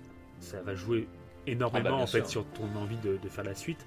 Et euh, là, du coup, vu que le, le personnage, j'adorais, bah, j'ai vraiment euh, apprécié me foutre à fond dans le gameplay, même si c'était un peu complexe au début. Et après, je Bah, au trouve que début, l'histoire, elle, est- ouais. elle est folle. Elle est- C'est voilà, ça. Bah moi, moi, moi vraiment quand j'ai joué au jeu, j'ai surkiffé dès le départ. Pour le coup, moi j'étais à fond dedans. Ouais. Toutes les 5-6 premières heures, j'étais à fond dedans. Après, j'ai eu un petit coup de mou au milieu. Mhm. Euh, Ouais, mais c'est là où quand les on arrive, sont les euh, moins la partie, voilà, quand c'est beaucoup plus plat en fait, toute la partie Ouais. qui est plus plat avec le cratère là, Ouais. j'ai moins aimé. Il y a beaucoup de pluie et tout. Et après, euh, par contre, bah après, à partir de la deuxième moitié du jeu, euh, tout- jusqu'à la fin là, j'étais euh, en, fo- en folie totale, en folie totale, et avec un final comme d'habitude chez Kojima, le final est Oui, c'est ça. une petite perle. Le jeu d'acteur est fou parce qu'il faut le dire, c'est un casting mais euh, quadruple étoile quoi. Là c'est Mhm. c'est du Léa Seydoux, du Norman Reedus, euh, il y a Troy Baker aussi. Oui. Euh, c'est un, jeu, un acteur très connu dans le jeu vidéo. Il a fait énormément de, de grands rôles et, euh, et voilà c'est magnifique. Ouais, ouais, parce que c'est- voilà, c'est là, j'ai les noms. Il y a Margaret Calais, Guillermo del Toro, Bien sûr. euh, Léa Sey- Seydoux. euh, attends, La française. ça- Ouais, c'est c'est dingue. c'est euh, c'est- Mais c'est Ah bah le casting est fou. là, je me dis, euh, parce que j'ai cité pas mal de jeux où il y a justement des, des- des vrais acteurs qui sont du coup recréés avec euh, Ouais. euh, ce côté photoréaliste. Mais euh, c'est vrai que j'aime bien en fait euh, quand il y a ce, ce mixte entre film et jeux vidéo. Euh, je, pas, j'ai- je crois que j'ai une attirance pour ça. Pour de toute façon, pour les jeux narratifs déjà de base. Ouais, là, ouais. euh, ouais, ouais, c'est euh, c'est ce qui a fait que j'ai adoré façon ce jeu. quoi. De toute façon, bon. Je vous laisse aller écouter l'émission si vous voulez en, vous voulez en savoir Bien plus. sûr. hein. Mais c'est un, ouais, c'est un jeu qui, encore une fois, qui offre énormément de surprises. Quand euh, une fois qu'on est à fond, qu'on est bien dedans et tout, il y a l'histoire, est- l'univers et l'histoire séparément, l'un comme l'autre, c'est une dinguerie.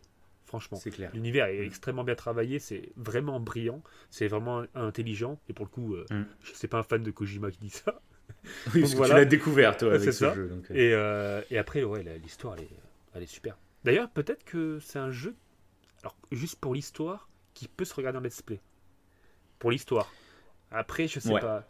Parce que Après, tu regardes peut-être pas en let's play, vaut mieux le Ouais, regarder juste le film si let's tu play, veux ouais, pas y jouer. euh, Ouais, parce que par contre, tu, En let's ça play, gâche. Ça gâche. ouais, Parce quand qu'il y a tu- vraiment, il y a vraiment, euh, ça dépend aussi l'intérêt pour que t'as pour le jeu, ça dépend le plaisir que tu as manette en main. Euh, Mm. euh, Il y a beaucoup de jeux, les gens ils regardent ça en let's play, puis ils font ouais, ça n'a pas l'air fou. Mais Oui, quand ça. t'as manette en, quand t'es manette en main, bah, il se passe un truc qui est, qui- tu peux pas décrire Oui, oui. sans y jouer quoi. Non, c'est surtout pour l'histoire, ouais. Parce qu'après, pour le, encore une fois, pour le gameplay, il y a des trucs, encore une fois, inédits. Il, a- Mhm. ouais, il, était, il a été fort. Il a été fort. Fallait, fallait que je le mette. Ce petit Death Stranding. Et pareil, il m'a marqué. beau. Donc, euh, voilà, c'était mon petit quatrième. Alors, on va passer à mon quatrième. Et ouais. Mhm. Alors, qu'est-ce? Et bien là, c'est une licence culte. Ok. Moi, avant la PS4, euh, je jouais moins aux jeux vidéo. J'y jouais beaucoup plus euh, comme un loisir, tu vois, aux jeux vidéo. Et, euh, et c'est avec la PS4 que j'ai commencé vraiment à, à trouver un intérêt plus au-delà du fun, tu vois. Il y avait la- les jeux sur- à partir de la PS4, je trouve, ont réussi à m'offrir d'autres choses, tu vois. Des, euh, de la tristesse, mais de la joie, Ouais, de l'exploration, de tout ça. Pareil. Et avant, bah, je jouais quand même, mais comme j'avais dit dans une autre émission, je jouais beaucoup aux jeux de foot. Euh, Voilà, moi c'était PES. je jouais Ouais. beaucoup à ça. Et finalement, j'ai pas eu une- beaucoup de jeux en fait. Euh, J'ai joué bien sûr à quelques-uns, comme les GTA, les trucs comme ça, c'est les jeux vraiment euh, ultra, ultra populaires que forcément je faisais. Et parmi ces quelques jeux, il y a quelques jeux quand même que, j'avais fait à l'époque, dont cette fameuse licence que j'ai découvert sur PS3. Et j'ai tout de suite adoré. Moi, je pense que j'ai une bonne idée de ce que c'est, mais Vas-y, teste, vas-y. c'est pas un certain petit The Last. Mais alors, t'es vraiment à côté de la plaque. Ah, c'est une chartine alors. C'est ça, c'est une chartine. J'ai hésité, j'ai hésité, j'attendais, j'attendais de voir ce que t'allais dire. Ouais, c'est une chartine, ok. The Last à la quatrième place. Ah ouais, Bref, ça- ça- alors. ça. Après, non, mais tu. Ouais, non, je te on verra. Chut, chut, Après. chut, pas de spoil, pas de spoil. Donc non, c'est une Uncharted. J'avais euh, découvert à l'époque le premier euh, chez mon cousin, parce qu'il s'était acheté la PS3 tout au début. Et euh, à l'époque, Uncharted 1, graphiquement, c'était une vraie claque, mais de ouf. Ouais. Euh, maintenant, quand il rejoue, en plus, il y a la version remasterisée qui est sortie sur, pour PS4. Euh, bon, même en remasterisé, tu fais bon, il est sympa, mais euh, voilà. et, mais j'avais surtout accroché, moi, au 2 et au 3. Tout le monde quasiment a kiffé le 2, niveau rythme et tout, niveau exploration, c'est juste dingue. Le 3 avait un peu plus divisé parce qu'ils étaient beaucoup plus dans la surenchère. Euh, ça devenait vraiment un gros blockbuster hollywoodien avec des cascades dans tous les sens. Euh, Ouais. Il y en a certains qui ont moins apprécié par rapport au rythme du 2. Moi, je t'avoue que j'ai aimé les deux. Je saurais même pas lequel j'ai préféré, voilà. Et sur PS4 euh, est arrivé Uncharted 4. Donc justement, une fois que The Last était sorti donc sur PS3 en 2013, c'était leur nouveau jeu, quoi, Uncharted 4. Et Uncharted, les premiers Uncharted n'ont pas du tout le même ton qu'un The Last beaucoup moins sérieux. Sauf que là, bah, c'est le scénariste, Neil Druckmann, c'est le scénariste de The Last, qui était aussi chargé de mission euh, sur ce Uncharted. Ouais. Donc on était un peu curieux de découvrir ce que ça allait donner le mélange, quoi. Un scénariste beaucoup plus dramatique euh, sur une licence comme Uncharted, est-ce que ça va faire bon ménage? Et j'ai juste euh, surkiffé. C'est un jeu, je l'ai fait deux fois, je crois pour le moment, mais je me tâte là. En fait, il y a plein de jeux que j'ai envie de refaire en ce moment, mais que j'attends. En fait, j'attends la PS5 parce que je me dis il y aura des petits patchs avec des petites améliorations, pourquoi pas. euh, des petites fonctionnalités avec la manette qui a l'air d'avoir des, des trucs assez sympas. Oui. Donc je me dis, les grosses exclus comme ça, c'est pas interdit qu'il y ait des petites mises à jour euh, qui se fassent. C'est pour ça que j'y joue pas, mais là j'ai vraiment envie d'y rejouer à Uncharted 4, que j'ai trouvé en fait génial. Euh, moins dans la surenchère d'effets spéciaux euh, que le 3 par exemple. Ouais. Un peu plus, je dirais, niveau rythme, un peu plus comme le 2. Euh, mais par contre, ils ont rajouté toute une partie écriture que je trouve complètement dingue. Le couple Nathan et Elena, euh, je sais pas, il existe. C'est un peu le sentiment que j'avais eu à l'époque avec Joël et Amy, où je trouvais que leur relation existait tellement elle était Oui. naturelle, comment c'était bien écrit. Des personnages, ils dépassaient la fiction pour. euh, je sais pas comment expliquer, mais comme si ça existait vraiment. Et là, Nathan et Elena, j'ai retrouvé ce même truc au tout début quand ils jouent à la console, quand ils chamaillent et tout. Je sais pas, les, je sais pas, ça me le fait quasiment sur aucun film en plus. C'est ça qui est dingue. Ah oui, et puis je joue à Mais- Crash, non? À ce moment-là? Oui, c'est ça. Ouais, ouais, ça, Crash. Ok. Et, et je trouve qu'il y a un naturel dans les dans les dialogues. Je sais pas comment, pourquoi ça me fait ça sur ce jeu. Je sais pas. Est-ce que c'est parce que été habitué à le contrôler avant, tu vois, que là d'un coup ça, ça fait bizarre, je sais pas. Mais bref, j'ai adoré. L'aventure, elle est juste géniale. On voyage de décor et décor.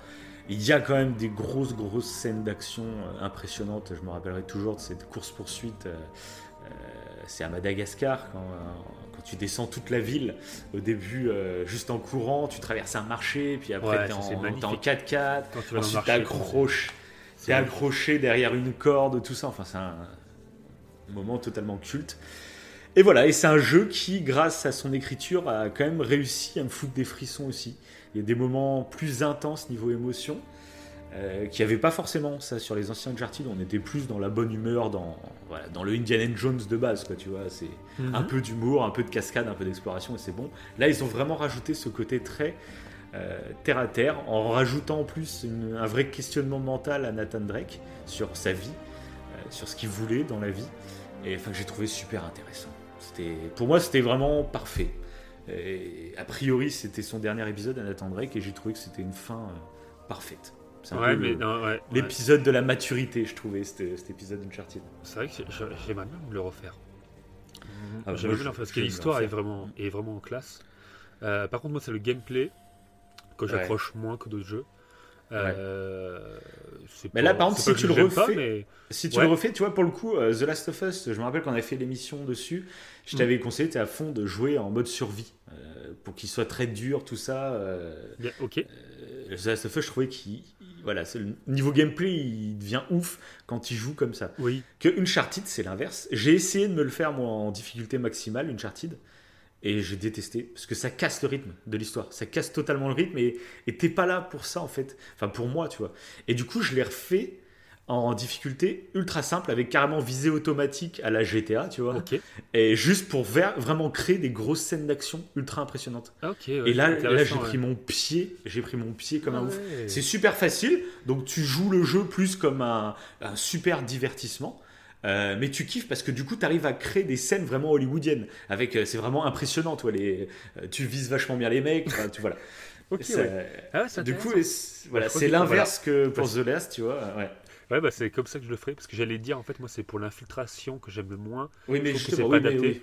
et c'est pour ça qu'en Oui, fait bah, c'est pas du tout adapté. c'est pas le même jeu comme tu dis ouais en mode facile euh, facile euh, avec visée auto hein, t'es carrément la Ouais, visée ouais. automatique comme, comme dans comme dans GTA en fait quoi c'est exactement la même ah, visée ça peut être cool ouais, ça peut être Et cool comme ça, oui, tu la joues bourrin à chaque fois, mais je pense qu'Uncharted, c'est c'est pas un jeu d'infiltration, Uncharted, de toute façon. Oui. C'est un jeu euh, à la Indiana fait. Jones, quoi. C'est. c'est- voilà. ok Et j'ai adoré le faire comme ça, voilà. Donc, euh, donc voilà, c'était ma quatrième place, et, euh, et voilà, j'adore cette licence, j'adore ce jeu, et j'adore Naughty Dog. magnifique alors la troisième place attention on rentre dans le top 3 Ça y est, le podium. le podium Là, Le podium. difficile, extrêmement difficile de les classer euh, de façon euh, ben voilà de façon à faire un classement c'était euh, particulièrement difficile et je pense que tu vas être étonné de celui que je vais citer dans quelques Ah. instants Attention. déjà le jeu enfin je vais pas le citer je vais te laisser un peu réfléchir mais je pense que tu vas deviner assez vite ce qui est très énervant il est sorti en octobre 2018 voilà Ah mince, ça, je l'ai pas. Là, je l'ai pas. Octobre 2018, non, je l'ai pas. Euh, il va peut-être y avoir certaines nouveautés là pour Halloween. Voilà. Pour le online. Ça te dit toujours toujours rien? pas. Ce jeu. Non. Je te donne un, un indice Rockstar. Ah, Red Dead Oui Red Dead Ah oui, j'étais pas dessus. Red Dead Redemption 2. Redemption Magnifique. 2. Ouais, voilà. euh, C'est. euh, ce Oui, jeu, c'est vrai qu'en octobre 2018 déjà, punaise. Hmm. Bon voilà, ce Ah, jeu, euh, punaise. ce jeu c'est une tuerie. Je savais vraiment pas comment le placer parce qu'il m'a foutu une claque monumentale. Euh, il est, que ce soit dans, dans l'open world, c'est totalement nouveau. Pareil, on en a fait une émission. D'ailleurs, c'est une de nos premières émissions, je crois. C'est la première qu'on a enregistrée. Oui, Et la deuxième, euh, la deuxième qu'on a publiée, mais la première qu'on a enregistrée. Ouais, voilà, c'est ça. Il y a un petit problème de son. euh, excusez-nous. Ouais, c'est nos débuts, hein, c'est pour ça que le son était pas, était pas qualitatif. Mais euh, du coup, ouais, celui-là, ce jeu, une dinguerie encore une fois. euh, L'histoire, elle est digne, même pas d'un film, mais d'une série euh, totalement euh, avec plein de cliffhangers, to- totalement prenant par ces personnages ultra charismatiques, et cette petite tribu euh, qu'il y a autour du personnage principal, mais j'ai tellement, j'ai tellement kiffé quoi. Ça me faisait penser d'ailleurs, encore une fois, on va croire que c'est ma série préférée, mais ça me faisait penser à Walking Dead encore une fois. le côté un peu tribu comme ça qui essaie de survivre. Il n'y a pas de zombies, mais quand même tu survis dans un milieu qui est un peu, ouais, un peu hostile quoi. c'est l'époque des cowboys et tout, tu, on se tue pour, pour n'importe quoi. Et, et, du coup, je trouve que la réalisation est totalement, est totalement dingue. Il y a, ça apporte, encore une fois, il y a plein de, de, de valeurs que le jeu apporte que je trouve vraiment intéressante. Et il y a même quelque chose de particulier qui n'a jamais été fait ailleurs. On en avait parlé, d'ailleurs, je trouve qu'on en parle forcément dans notre podcast. Mais quelque chose en fait qui est unique en son genre et qui n'a jamais été fait, enfin moi, de ce que je connais, dans le jeu, dans le jeu vidéo. Donc, euh, et c'est vrai que après. Euh, et c'est quoi alors qui a jamais été fait? Parce que tu nous teases, ils ont fait un truc hein, qui a jamais été fait. Non, hein. non, parce que si je le dis, c'est un, gros spoil. C'est un gros spoil. Ah bon oui, oui, oui, oui, c'est un gros spoil. On en avait parlé ah, dans, dans, notre émission, ouais, ouais. Ouais, ouais. ok. Mais je le dis pas, non, je le dis pas. Bah moi, tout simplement, un truc tout bête qu'ils ont fait dans le jeu qui, que je trouve génial, euh, et que beaucoup, je trouve, ont diminué l'impact de ça, c'est le fait de pouvoir interagir avec tous les PNJ. Ah oui, c'est un truc tout bête. Il y a beaucoup de gens, il y a beaucoup de gens qui s'en sont foutus, mais nous qui adorons jouer en mode roleplay, je te jure, j'ai lancé le jeu l'autre jour avec mes parents pour leur montrer euh, graphiquement à quoi ça ressemblait. On est rentré à Valentine. Et ça faisait longtemps que j'avais pas joué au jeu. Hein. Et, euh, et, là, je suis rentré en Valentine juste en marchant. Et j'ai vu un mec à côté, et tu sais, je l'ai salué. Et puis le mec te répond. Puis un autre mec là-bas, hop, je le salue. Il me salue, et puis je vois qu'il commence à se rapprocher en me disant euh, Qu'est-ce que tu fais là? Euh, et, là, j'ai commencé au début à marcher comme ça, puis je vois qu'il est en train de. Il, refait demi-tour. Puis là, je me retourne vers lui, et puis euh, je l'insulte. Et puis le mec, il fait quoi? Et il vient naturellement. Tu vois que c'est pas genre juste un PNJ, hop, changement de posture, et je viens vers toi pour me battre. Non, non, il, s'est retourné, et puis il a commencé. Et, attends, tu m'as dit quoi là? Et Enfin, il y a vraiment. ils ont réussi à créer cette illusion que le monde est vivant. C'était fou. ça, c'est ça. Pour ceux qui connaissent la série Westworld, j'ai l'impression que c'est ça. C'est ça, c'est une simulation, mais réelle, quoi. T'as l'impression vraiment que les PNJ, et pour le coup, de toute façon, il y avait déjà eu des vidéos dessus, mais les PNJ vivent vraiment, ils ont leur propre. Ouais, ouais, ils ont chacun leur cycle de vie, c'est complètement fou.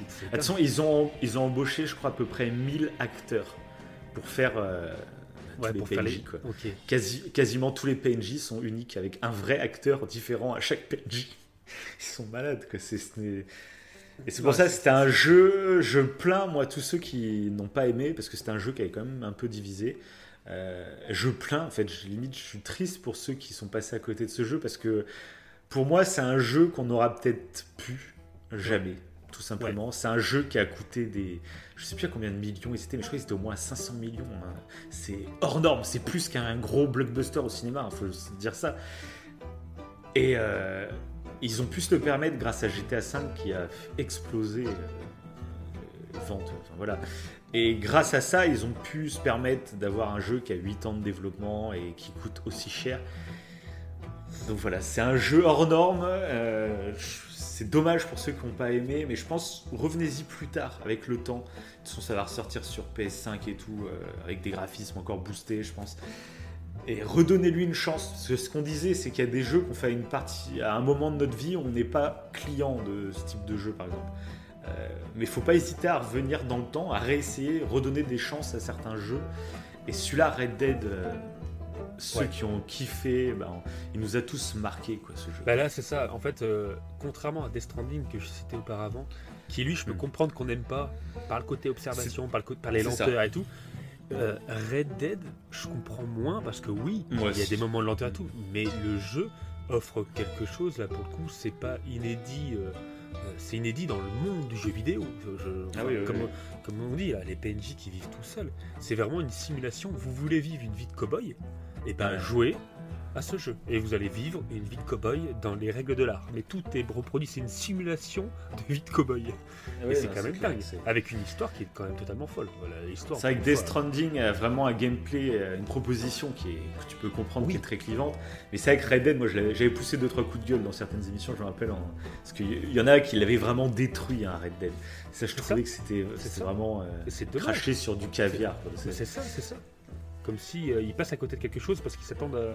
après ce qu'on disait c'est que peut-être qu'ils s'attendaient à un jeu peut-être un peu plus euh, dynamique C'est un peu toujours pareil. bourrin, à la Ouais, c'est GTA toujours- C'est toujours le problème des, des jeux ou des œuvres qui ont trop d'attentes. hein, ouais. Il y a trop d'attentes, donc chacun fantasme le jeu de ses rêves. Et forcément, il y a des déçus. Et puis, puis je pense qu'il y en a qui n'arrivent pas à surmonter cette déception, donc ils basculent dans la haine. Quoi. Et ce jeu, euh, c'était pris beaucoup de haine hein, quand même à cette sortie. Mm. Bref. bah là, bah là j'espère que pour le pour euh, Halloween là du coup il y aura un petit truc avec des zombies ce sera fera encore plus des encore plus pour l'online, ouais. Ouais, je sais pas pour l'online ouais. on verra parce, bien. que, parce que là, ouais, du coup, on parle du, euh, vraiment du, de la simulation de cowboy où vous la vivez vraiment pleinement quand vous jouez en solo. hein. Le online, euh, Oui. c'est c'est- différent, c'est autre chose. C'est sûr, c'est- c'est sûr. voilà. D'ailleurs, on en avait même pas parlé dans notre podcast, je crois, du online, pas particulièrement. parce On en reparlera peut-être un jour si ça se développe, Ouais, mais y a c'est vrai qu'il y du mal. Ils ont du mal à... C'est sympa, on a passé de super bons moments sur l'online. Ouais, ouais, ouais. Après, euh, après de là, surkiffé. Mais j'y retournerai moi sur PS5, je pense maintenant, ce qui prend beaucoup de place sur ma petite PS4. ouais. Donc euh, je l'ai pu d'installer sur ma PS4, mais je pense que quand la PS5 va sortir, euh, je le réinstallerai. Et puis là, on se refera. En plus, on aura du temps rattrapé du coup sur l'online, donc ça peut être cool. Oui, surtout qu'il y a eu un bug il y a pas longtemps, là, en plus. euh, Ils ont fait une mise à jour, il y a eu un gros bug. Il fallait Ouais, même ouais. plus lancer le jeu, sinon ça buguait la PS4. Oui, c'est vrai. Mais euh, ouais, j'irai voir là pour Halloween. euh, Moi, il est installé. euh, Ah oui, c'est le- vrai qu'il y a Halloween en bas. Ouais, j'ai vu que j'ai acheté un disque dur. euh, et heureusement que je l'ai parce que je pourrais plus jouer. Ça va. Je serais obligé d'effacer tous les jeux euh, pour jouer à des nouveaux jeux, le truc super chiant. Donc euh, on verra, on verra ce que ça donne pour Halloween. Je suis quand même assez, euh, assez curieux de voir euh, ce qu'ils vont mettre. Ils vont rien mettre du tout, je vais être déçu. c'est- possible. Hein. Mais bon, ouais, c'est possible. Peut-être pour plus tard. On verra. Et on verra. Une sortie l'année prochaine sur PS5 pour rebooster vraiment le jeu. Ouais. Et ce qui- On verra. Ce qui était intéressant pour l'émission, c'est que du coup, Davin, lui, avait joué au premier euh, bah, avant de faire le 2, donc euh, on n'a pas vécu la même histoire dans le sens où moi j'ai bah, direct commencé par le 2, et du coup il y avait des trucs que moi je savais pas, que toi tu savais, et c'était enfin, voilà, c'était intéressant comme, euh, comme débat, vu qu'on n'avait pas vu la même Oui, chose. sur notre émission qu'on a fait, ouais, on n'a pas vécu fait, ouais. le jeu de la même façon. De la même manière, ouais. C'était cool. On vous invite à écouter notre émission. de toute. Voilà. Si Si le- un petit problème audio, vous Voilà. mettez un petit casque et vous entendrez quand même. c'est ça. Donc voilà, voilà, pour mon petit top 3. Parfait Et bah moi, mon top 3, alors c'est très marrant, je suis en train de relire mes notes. Mais à la septième place, j'avais mis Resident Evil 7.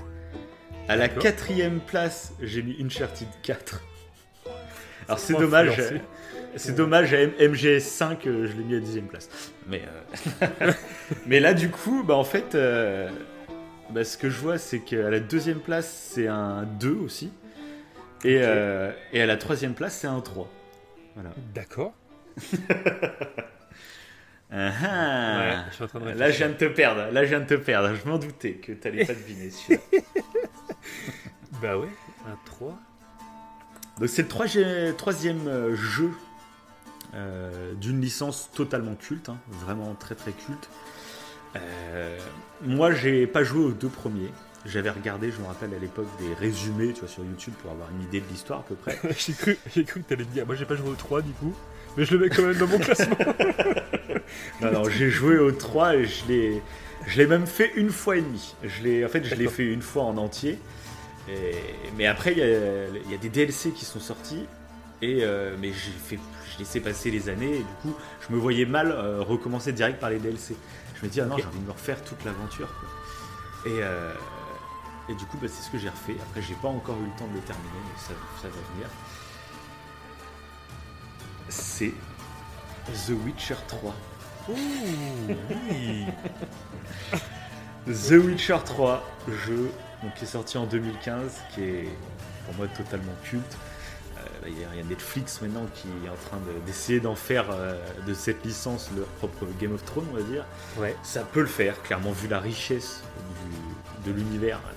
S'ils se débrouillent bien, ils peuvent aller très loin, je pense, avec cette série, avec cet univers. Mais The Witcher 3, c'est.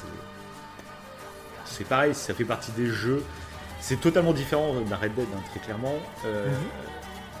Parce que là, c'est un jeu à choix, on va dire. T'as quand même pas mal de, de choix. T'as beaucoup de choix même à faire.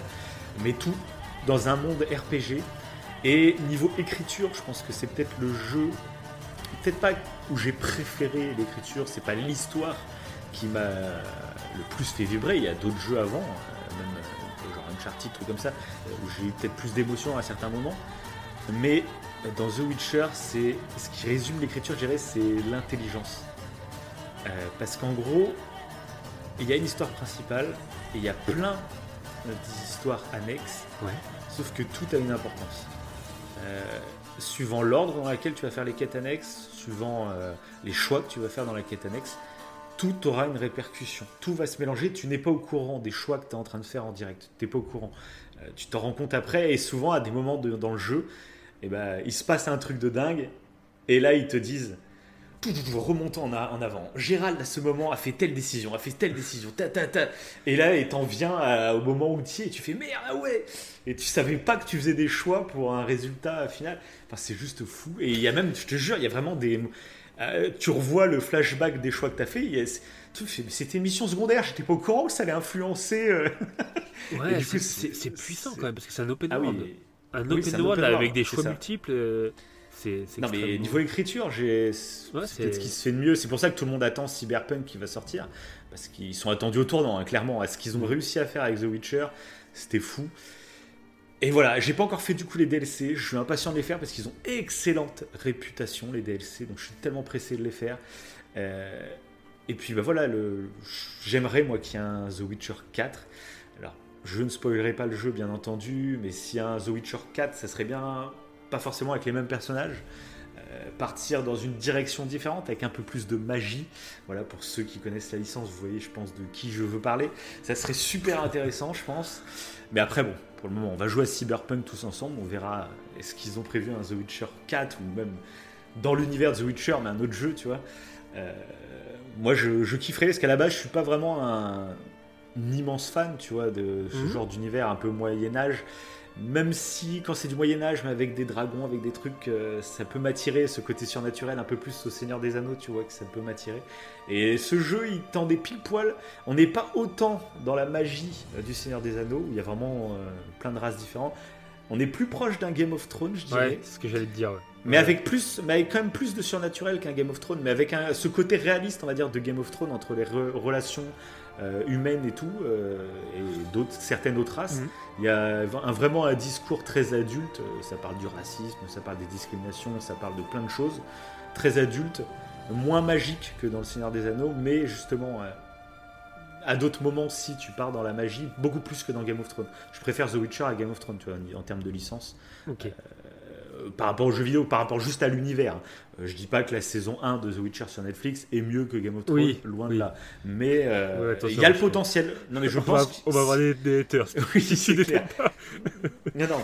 Mais voilà, mais si, compris, oui, oui. s'il se débrouille bien, c'est une série pour moi qui a un univers qui a le potentiel de faire aussi bien que Game of Thrones.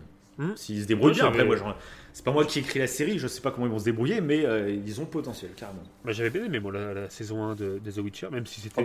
pour, pour, quelqu'un qui ne connaît pas l'univers, c'était un peu euh, compliqué. Ils ont, saison 1, je trouve, euh, pour quelqu'un qui connaît pas du tout l'univers, ils ont trouvé. ils ont fait un choix de narration assez perturbant, je trouve, mais bon. On va rien dire pour pas spoiler, bien sûr. Oui, voilà. Mais ouais, c'est vrai que parce que sinon, moi, je suis passé totalement à côté du jeu vidéo.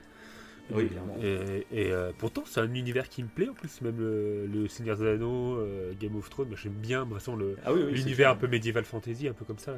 Et, c'est vrai que The Witcher, bah. Bah écoute, ils l'ont annoncé, euh, ils l'ont annoncé, mais ils l'ont annoncé en version ultime sur PS5 et Xbox Series X.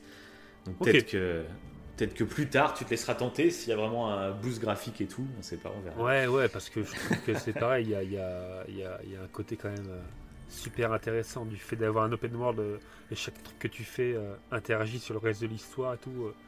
Comme tu mm-hmm. m'avais déjà dit en débrief quand tu y avais joué là récemment, rejoué plutôt mm-hmm. récemment, c'est vrai que c'est, c'est, un peu un peu hypant, même si voilà. Moi, je je vais ah voir. il, y a, plein de jeux après. Ah oui, il y a plein de jeux.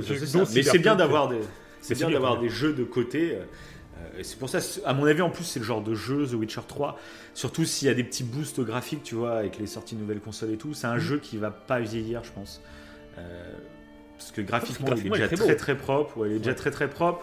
Niveau gameplay, c'est très efficace. Et puis après, il y a beaucoup de textes, beaucoup de dialogues. Donc si t'aimes ce genre de jeu, je pense que c'est pas un jeu qui va beaucoup vieillir. Mm. tu, tu peux prendre le temps, toi, de le faire dans, même dans quelques années. quoi. Ok. Ok, ok. Et voilà. Bon. On est au top 2. La deuxième place. Ça va aller Bon, là maintenant, je pense savoir tes deux, tes deux Ouais. jeux. Ok. Je dirais même que il y a deux personnages roux en personnage principal. Mais après, je, je ne sais pas. Ouais, donc le deuxième c'est Fortnite. Donc Ah. euh, bah, très très bon jeu. euh. non, c'est pas Fortnite, euh, c'est pas Fortnite. C'est évidemment un jeu. euh, Même si j'aime bien les Battle Royale, hein, c'est un jeu euh, narratif évidemment. Et évidemment, vu que tu as dit y avait un personnage roux, pour ceux qui connaissent, ils ont déjà euh, deux bons, des bons indices, hein, parce que c'est rare les personnages roux. dans- Donc, ce jeu, je pense que je vais faire point de suspense. C'est Horizon Zero Dawn. Voilà. Qui est d'ailleurs qui est sorti euh, en 2017. Donc il y a un petit moment déjà. Et ouais, euh, bah, il est sorti en même temps que Zelda Breath of the Wild. Enfin, une Mhm. semaine avant Zelda Breath of the Wild. ouais, c'est vrai, c'est vrai. Et du coup, c'est avais totalement ruiné le jeu à l'époque. Hein. Ouais, bah, c'est ça qui est intéressant, c'est que ce jeu, à la base, euh, j'ai failli ne pas y jouer, alors que j'avais commencé à y jouer. C'est pour ça que des Mm. fois, euh, quand on vous dit de refaire un jeu, euh, peut-être que vous êtes passé à côté, parce que je ne sais, je ne sais pas pour quelle raison, euh, parce que le Ouais, gameplay ouais, vous plaisait pas à un instant T, etc. Et tout. Des fois, quand vous savez Là, que le toi- jeu vaut le coup, Toi, c'est Voilà. clairement le coup, euh, le cas grâce à ce jeu. Quoi. Là, euh, ah bah là, parce qu'à l'époque, c'est vrai que tu parfait. étais passé vraiment à côté. Tu l'avais arrêté en cours de route. Mm, mm, et clairement, genre Red Dead, il est, je l'ai mis derrière Horizon, parce que pourtant Red Dead c'est une claque monumentale dès le départ. Horizon, ça n'a pas été le cas. Euh, Pourtant, il y avait beaucoup, beaucoup de choses qui me plaisaient. Là, je vais y venir, évidemment, sans, sans spoil. Et je suis revenu dessus. Euh, je me suis dit, bah, il faut que j'insiste quand même. euh. Merde, quoi. Tu passes à côté d'un jeu qui a tout pour te plaire, mais tu, tu fais pas l'effort d'aller plus loin que ça. Parce que là, clairement, c'était le gameplay. euh, J'arrivais pas à euh, me mettre à fond dedans. À l'époque, Ouais. j'avais eu du mal. Et là, donc, je, je me suis dit, allez, bah, vas-y, insiste un peu. Euh, et je, il a pas fallu, il a fallu très peu hein, pour que j'insiste. je me suis dit, là, pour le coup, je me suis beaucoup plus vite adapté au gameplay. Et en fait, une fois que t'es, une fois que t'as le gameplay en main, une fois que c'est bon, t'as as, compris le système de jeu et tout, surtout pour des gameplays un peu comme les autres jeux qu'on a cités euh, avant, c'est à chaque fois des gameplays un peu uniques. Euh, c'est Mm. pas un genre un FPS ou euh, bon un FPS, quel que soit le type de FPS, ça sera toujours le même gameplay. Alors que là, quasiment. Alors que là, euh, Horizon Zero Dawn, Ah ouais, faut Death expliquer Stranding- pour, euh, Ouais. faut expliquer pour les gens qui ne connaissent pas Horizon Zero Dawn. En Oui, gros, qu'il est pas trop, il est peu plus moins connu que d'autres peut-être. Oui, c'est sûr, parce qu'en gros, c'est l'histoire d'une euh, d'une jeune femme qui vit euh, après une grosse apocalypse Ouais. sur Terre. On ne sait pas ce qui s'est passé, hein, on le découvre au fur et à mesure du jeu, je vous ne spoilera pas, mais après une grosse apocalypse où l'humanité entière, en gros, a été rasée de la, la planète. Et sauf qu'il y a quelques tribus qui ont réussi à survivre, mais du coup qui depuis euh, vivent bah, comme les hommes préhistoriques d'avant. Euh, on est retourné, on est retombé, on va dire, à l'âge de pierre quasiment. Euh, sauf qu'on est dans un monde avec des ruines de notre époque à nous, donc des bâtiments et tout, et surtout avec des, des robots des dinosaures. Quoi. C'est ce qui fait le sel du jeu. Ouais. Tous nos ennemis quasiment euh, robots, c'est c'est des Bah, créatures. Bah, et, euh, paradoxalement, c'est ce qui m'avait rebuté au départ. Euh, Ouais, toi- mais toi, c'est que tu rêves tellement d'un vrai jeu avec À des vrais Turok. dinosaures. avec des dinosaures, ouais. Comme, Et toi, tu rêves ça d'un l'époque. d'un- d'un vrai. Ouais. et c'est- et déjà, moi, c'est une question que je me pose. C'est pourquoi il n'y a pas de gros triple A avec des dinosaures Ouais. Parce que ça- c'est un truc, on Ouais, sait ça que c'est vendeur. euh, Ça pourrait marcher je comprends pas pourquoi il n'y a pas un open world avec des vrais dinosaures, mais un vrai triple A. Pas euh, genre il y avait Ark qui, qui était sorti, mais Oui. c'était peut-être plus limite jeu indépendant qu'autre chose. Mais un vrai jeu avec des dinosaures, c'est vrai que c'est bizarre une que réelle ça histoire. n'existe, euh, ça n'existe pas. Ça se trouve, on le sait pas, c'est en cours. En cours de route pour la PS5. Oui, peut-être. euh, Tout peut arriver. hein. Il y a, on a vu qu'il y a le nouveau Harry Potter qui va arriver. Oui. C'est un truc, moi je me rappelle euh, quand on a lancé le podcast, c'est ce que je me posais comme question. Je fais pourquoi il n'y a pas de gros jeux Harry Potter? C'est ultra vendeur, pourquoi il n'y a pas ça? Et là, bon, ça vient d'arriver. Donc des jeux avec des dinos, ça va peut-être revenir aussi, on verra. Mm. Et bah du coup, euh, ouais, bah, c'est ça. C'est pour ça que oui, le fait que ce soit pas des dinosaures euh, réels, ça me C'est m'embêtait. Euh, pour le coup, alors peut-être que c'est le fait que le gameplay me plaît pas, t'arrives à trouver des trucs qui te plaisent pas. Peut-être, je ne sais Oui, pas. oui. Alors que là, en fait, en, en- en forçant un peu du coup le jeu, euh, en kiffant un peu le jeu, au contraire, j'ai trouvé l'idée magique que ces Ah ouais. dinosaures soient robots, parce qu'en fait, euh, bah, comme tu le disais à l'instant, t'es dans le futur alors que tu vis à l'âge de pierre. Je trouve que l'idée, elle est fabuleuse. Ah oui, L'idée de revenir à l'âge de pierre, Ouais, et c'est ça, l'univers, il offre plein de choses en termes de valeur écologique, en termes de science, etc. Et le personnage Aloy, moi, là pour le coup, j'ai surkiffé le personnage. Aloy, j'ai beaucoup. euh, Ouais, ouais. J'adore le personnage. J'avais même, même pub- et je trouve que le jeu est magnifique. J'avais publié des photos là sur Instagram. Vrai, Euh, on a même le- fait un concours photo à l'époque, me Oui, et c'est- je trouve que c'est magnifique. Franchement, c'est les- enfin. Ouais, il a pas vieilli. Bah, moi, je l'ai- bah, on, on l'a refait tous les deux. De toute façon, il y, a, il y a quoi Il y a deux ou trois mois, là, à peu près. Ouais, c'est ça, c'est ça. Et euh, clairement, il a pas vieilli le jeu. Et au contraire, il, il envoie des mandales à d'autres open world qui Mm. sont sortis plus récemment. hein. C'est pour dire, je trouve C'est qu'il est magnifique ce jeu. Ouais. C'est ça. Donc graphiquement, il est magnifique. Musicalement, j'adore. Il y a des musiques Ouais, de musique. malade, un peu tribal et tout, avec des tambours et tout. C'est, font. Et, euh, et puis euh, l'histoire, comme je dis, le personnage est adoré. J'ai adoré cette, euh, sa, sa recherche d'identité. Ça, c'est on est au début. Et euh, du coup, euh, qui explique plein d'autres trucs et qui, qui explique l'univers. Je pense que le fait que je le mette aussi à la deuxième place, bah, c'est parce qu'il y a un Horizon 2 qui va sortir justement Ouais. sur PS5 et c'est une des raisons principales aussi pourquoi je vais acheter la, la C'est ça. PS5 De toute plus façon, que la c'est ça, Xbox hein, pour euh, Pour Horizon. le moment. Pour le moment, Pour le parce que mais c'est clair, parce qu'on est tellement attaché à certaines licences. Si on pouvait le voir dans notre classement, euh, même s'il y a des jeux euh, éditeurs tiers, il y a quand même des exclus Sony qui nous ont vraiment marqué. Voilà. Et du coup, Voilà, moi j'achète une console pour les jeux avant tout. Je m'en fous du système d'exploitation, ils sont tous bien, on va dire. Mais Oui, moi, il me faut pareil. des vrais jeux. Et moi, moi genre par exemple, euh, j'avais acheté la Switch juste pour Zelda Breath of the Wild. Depuis, j'ai joué à d'autres jeux sur Nintendo Switch. Et moi c'était juste pour Mario. Oui, c'est ça. Oui, mais moi, un jeu, pour un jeu qui vraiment me plaît à fond, je peux acheter la console pour le jeu, en fait, tu vois. Ça.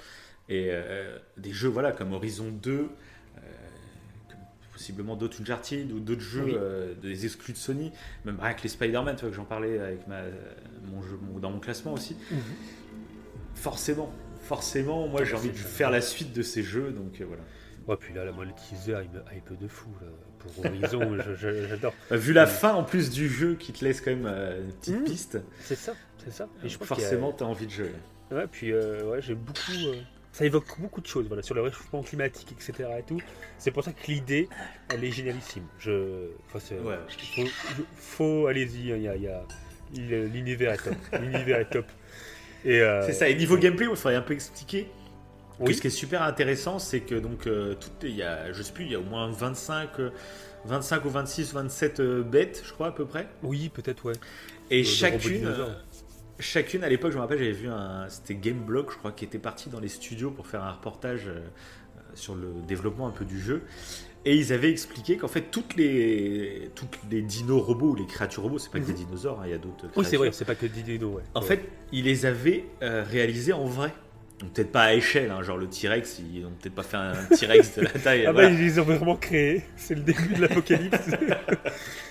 ok, ouais. Euh, mais ils avaient vraiment créé les machines pour qu'elles marchent. Euh, quand on les voit marcher dans le jeu, euh, ils les ont fait vraiment marcher comme ça. Ils voulaient, pour rajouter vraiment du réalisme, euh, ils voulaient pas inventer des trucs et inventer des pièces euh, qui n'ont pas lieu d'être, par exemple. Ils voulaient que tout soit crédible. Et du coup, ils ont créé vraiment les robots pour voir comment ils marchaient. Et puis, donc, tout- tu- toutes les pièces que tu vois dans le jeu sont vraiment à la bonne place, tout ça, quoi.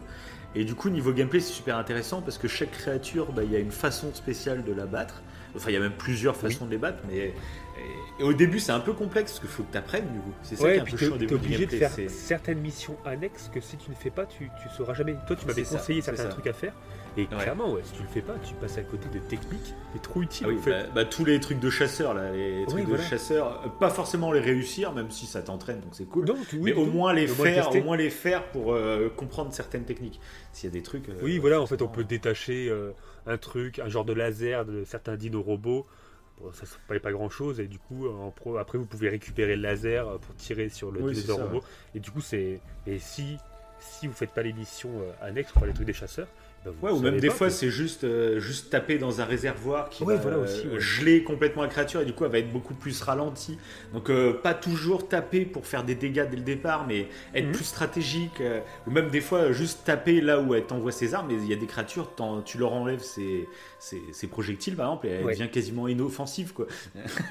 et donc, c'est ça qui est super bien. Enfin, Bah oui, oui. Il y a de la stratégie, parce que même moi, j'ai des phases de gameplay que j'ai surkiffé, où des fois, tu sais, je rentrais dans une zone, je m'enfonçais, je m'enfonçais, je m'enfonçais, et je me rendais compte qu'en fait, j'avais plus de potions, j'avais plus rien pour regagner ma vie. Je tombais contre une créature que j'étais genre obligé de battre, et euh, bah, je perdais, parce que j'y allais un peu comme un bourrin, je fallais, oh, je vais la détruire, et je perdais. Et Mm. puis là, j'étais là, euh, je respawnais, juste avant, et du coup, je me disais, mais mince, j'ai- rien pour me soigner, comment je vais faire? Et du coup, bah là, je me dis, attends, j'ai rien pour me soigner, mais tiens, j'ai des pièges euh, explosifs, là, je vais mettre des câbles ici, et avant d'affronter la créature, bah, tu prépares ton Ah, terrain. ça- t'oblige à devient- réfléchir. Ouais, ça devient, ultra à réfléchir. straté- Ouais. ça devient ultra stratégique, et du coup, des fois, avec un quart de vie, eh ben, j'ai réussi à tuer des créatures que je pensais même pas avant de les affronter que j'aurais pu les battre. Et ça, tu as un sentiment de fierté en te disant waouh. Et ce jeu, je pense, après avoir avec le 2 aussi qui va sortir, hein, euh, mais c'est peut-être un jeu que je me testerai en difficulté maximale. Euh, Mm. J'ai j'ai regardé pas mal de commentaires, voir si c'est agréable à jouer en difficulté maximale, parce que ça dépend des jeux. hein. Il y a des jeux, ils ont été calibrés pour être joués en normal, voire difficile, mais en maximal, ils ont mis ça histoire de faire plaisir à ceux qui aiment la difficulté extrême, mais c'est pas agréable à jouer, tu vois.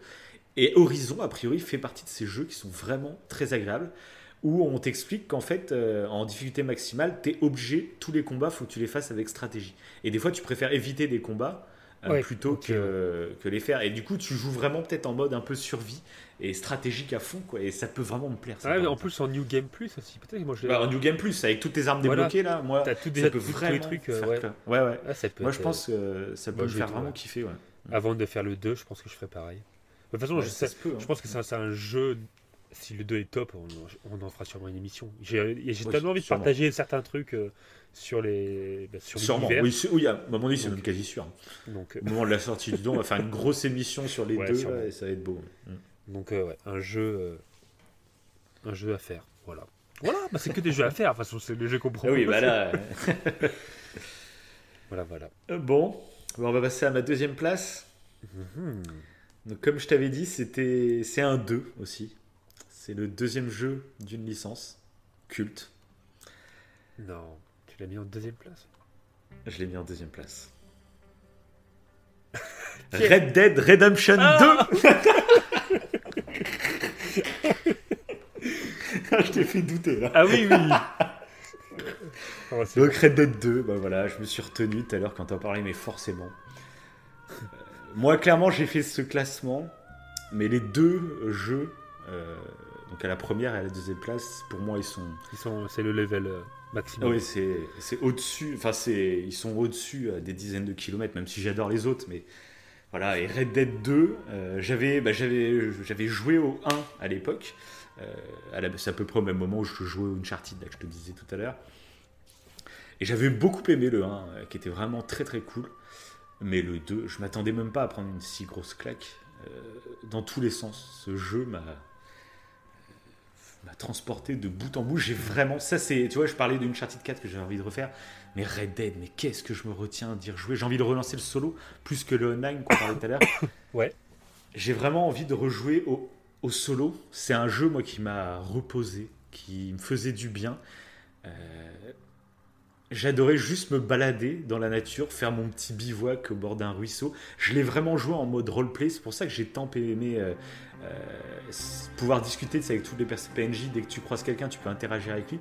Ça donne une crédibilité pour jouer en roleplay. Mais c'est juste. euh, Oui, Et, voilà. Et j'ai trop envie de d'y rejouer. J'attends la PS5 pour y rejouer. J'espère qu'ils vont annoncer une mise à jour. J'espère gratos. Mais si elle est payante, eh ben je la payerai, c'est sûr. que ça soit encore plus joli. Puis alors, si en plus le top sur PS5, s'ils arrivent à, à rajouter des fonctionnalités avec la manette, qui a priori aura des retours de, de force et tout, euh, euh, ah ouais, ça va être juste un truc de ouf. Et qu'ils soient encore plus beaux. A priori, bah moi j'ai joué en plus sur PS4 FAT, donc c'est censé être euh, Ouais. un jeu euh, en basse qualité, on va dire, mais c'était déjà tellement ouf graphiquement. Là, je me dis sur PS5, ça, ça peut, être, Ouais, ça ça va peut être complètement Ça dingue. va être une dinguerie. Mais il y a un truc d'ailleurs, que ce soit pour, Red Dead 2 et, euh, et même euh, Horizon, c'est le genre de jeu, on en parlait euh, sur les précédents jeux, c'est le genre de jeu où tu as l'illusion que tes choix ont des conséquences, je trouve. Enfin, moi j'ai eu le sentiment, en tout cas pour Horizon, et j'ai un peu eu le sentiment pour Red Dead, où tu as l'impression que tu as des choix multiples, alors que tu as pas en fait, euh, Si, concrètement. dans Red Dead. Si. dans Red Dead, t'en as un petit peu. Ouais, mais du coup, Hmm. euh, oui, alors qu'Horizon, t'en as pas du tout. Quasiment, euh, c'est- vraiment minime. Mais du des coup, choix de ça- discussion. C'est ça, mais du coup, t'as cette illusion. Et moi, je kiffe. T'as vraiment l'impression, tu sais très bien que c'est qu'une illusion, mais t'as vraiment l'impression que, voilà, en fait, t'influes sur le reste euh, euh, bah, de, de l'univers. Et Red Dead, oui, euh, euh, mais ça va plus loin, parce qu'en plus, Red Dead t'influe sur des PNJ secondaires. Ouais, ouais. Donc c'est ça qui est dingue, t'influes sur des trucs. C'est vrai que Red Dead, Oui. objectivement, c'est un jeu des de- personnages. Des personnages, tu les tues et tu les revois plus. Quoi. Oui, c'est ça. ils ont disparu. C'est- Oui, c'est ça. C'est tellement Bah, bien. c'est voilà. C'est vraiment une simulation parfaite. J'ai vraiment trop envie, j'ai tellement de souvenirs. Je vous invite vraiment à écouter notre émission sur Red Dead parce qu'on avait raconté plein de petites anecdotes sur nos trucs. Et rien que là d'y repenser, mais il y a tellement de souvenirs. Moi, je, je vais juste vous en dire une qui me revient à chaque fois en tête. Un moment de jeu quasiment unique euh, qui me fait sourire à chaque fois que j'en- j'y repense. C'est euh, j'étais euh, sur une voie ferrée en train de marcher sur un pont au-dessus de l'eau avec mon cheval. Et d'un coup, j'ai tourné la tête et j'ai vu qu'il y avait un train qui arrivait. Donc j'étais là, oh, vas-y, vas-y, faut, faut tourner, quoi, faut se barrer, quoi. Et sauf qu'on n'a pas eu le temps et que le cheval est. euh, et le, le- le train a, a tapé la tête de mon cheval. Mon cheval est tombé mort dans l'eau. Et ce qu'il faut savoir dans Red Dead, c'est que bah, ton cheval, quand il meurt, il est mort. Voilà. Tu faut que tu ailles en racheter un autre. Oui. Alors t'as passé du temps à le dresser, tout ça pour qu'il t'obéisse au doigt et à l'œil. Bah, c'est fini, il est mort. Au revoir. Et là, bah, ça. Donc il y en a beaucoup qui ont gueulé sur ça, que tu sais, c'est chiant de le laver, de le dresser pour qu'il devienne. euh, Moi, justement, ça te crée un attachement à ton cheval. Et là, chose que je n'ai jamais fait dans aucun jeu, bah là, mon cheval, il était mort dans l'eau. Et euh, j'ai attendu que le train passe, et puis j'étais avec mon lasso en train de le tirer sur le bord de, de la rive. Et une fois qu'il était au bord de la rive, bah, j'ai récupéré ma selle. Et là, j'aurais pu en fait juste euh, laisser ma selle là, et puis tu vas, tu vas dans une écurie, tu t'achètes un cheval, et puis ta selle, tu allais spawn directement sur ton nouveau cheval. Mais non, c'était pas ça que je voulais faire. Et j'ai pris ma selle, et j'ai marché, mais pendant, je sais pas, peut-être une demi-heure, parce que j'étais en plein milieu du bayou, euh, c'était le marais dégueulasse, et j'ai marché le long de la voie ferrée avec ma selle, et au lieu d'aller vers la grande ville que je venais de faire, je me suis dit, bah non, je vais partir, je vais suivre la voie de fer, le chemin de fer, et je vais aller euh, dans un lieu que je ne connais pas. Je, je tomberais bien sur une ville au bout d'un moment. Et en effet, je suis tombé, alors je me rappelle même plus comment ça s'appelle, c'est Rhodes. Rhodes. Je suis Oui. tombé sur Rhodes, et je me rappellerai toujours, je suis arrivé dans cette ville, et euh, j'avais posé ma selle sur un coin parce que j'avais vu qu'il y avait un petit fermier qui avait quelques chevaux dans son truc. Et je me suis dit, attends, je vais me rapprocher, voir si je peux pas lui en voler un, un truc comme ça. Et voilà, c'est des moments, mais juste de roleplay. C'est pas écrit dans le jeu, mais c'est le jeu, moi, qui m'a poussé à faire ce genre de situation. Et c'est des moments de jeu qui restent, toi, gravés. Ça fait deux ans que j'ai fait dans le jeu. Et ce moment de gameplay, je m'en souviendrai toute ma vie. Parce que c'était euh, pas écrit. C'est pas partie du scénario du tout du jeu. Mais ce jeu réussit à, à créer des situations. Donc c'est pour ça qu'il faut y jouer vraiment en, en roleplay. Ouais, quoi. ouais. faut, faut s'incarner dans le, dans le personnage. Et ça te fait vivre des trucs de ouf comme ça. Quoi. Donc voilà, je voulais plus, partager. Ouais, mais en plus, c'est c'est, euh, que ça me fait penser à plein de trucs, du coup, ce que tu dis là, mais euh, bah, c'est vrai que a, bah, quand on a fait l'émission, on a évoqué plein d'histoires qu'on avait vécues.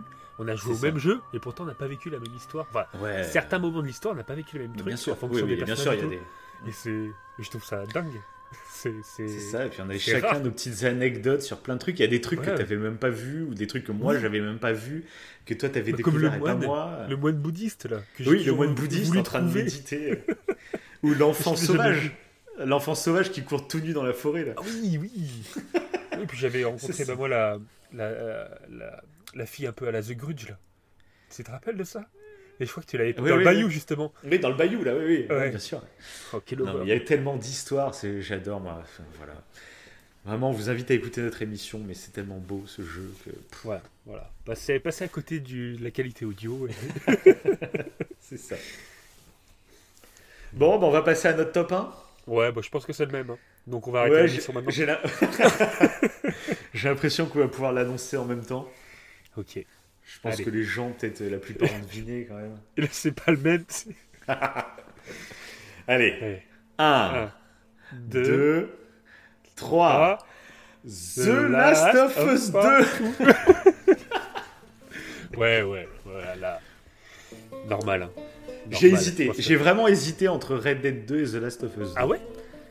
Ah ouais, j'ai hésité, parce qu'ils m'ont offert complètement des choses différentes, mais je sais pas lequel je préfère, clairement. Ok. Ah, je préfère The Last, moi, du coup. Bah, façon, ouais, bah, oui. Ouais, oui. Je, préfère, je, préfère, je, préfère, The Last. Pourtant, euh, en plus, c'est intéressant parce que du coup, c'est pas. C'est pas un open world, je trouve que l'open ah, world, des fois, on le, on le, bah, ça ajoute, genre, comme si ça ajoutait quelque chose de, de dingue aux jeux vidéo. Alors, mm. que, alors que non, en fait. Ça dépend des jeux. Ça dépend, des, jeux. Mm. Et là, The Last, moi, je... Et c'est vrai que The Last 2, il y en a qui, il y en a, il y en a, il y en a qui ont critiqué The Last 2 en disant que bon, c'est que des couloirs, c'est trop dirigiste. Bah oui. bah oui. mais en fait, c'est le style du jeu. Il n'y a pas à reprocher. C'est comme si moi je jouais à, à, un Mario 2D, puis je fais Ouais, mais euh, c'est trop, c'est trop un jeu de plateforme. Je j'aime pas.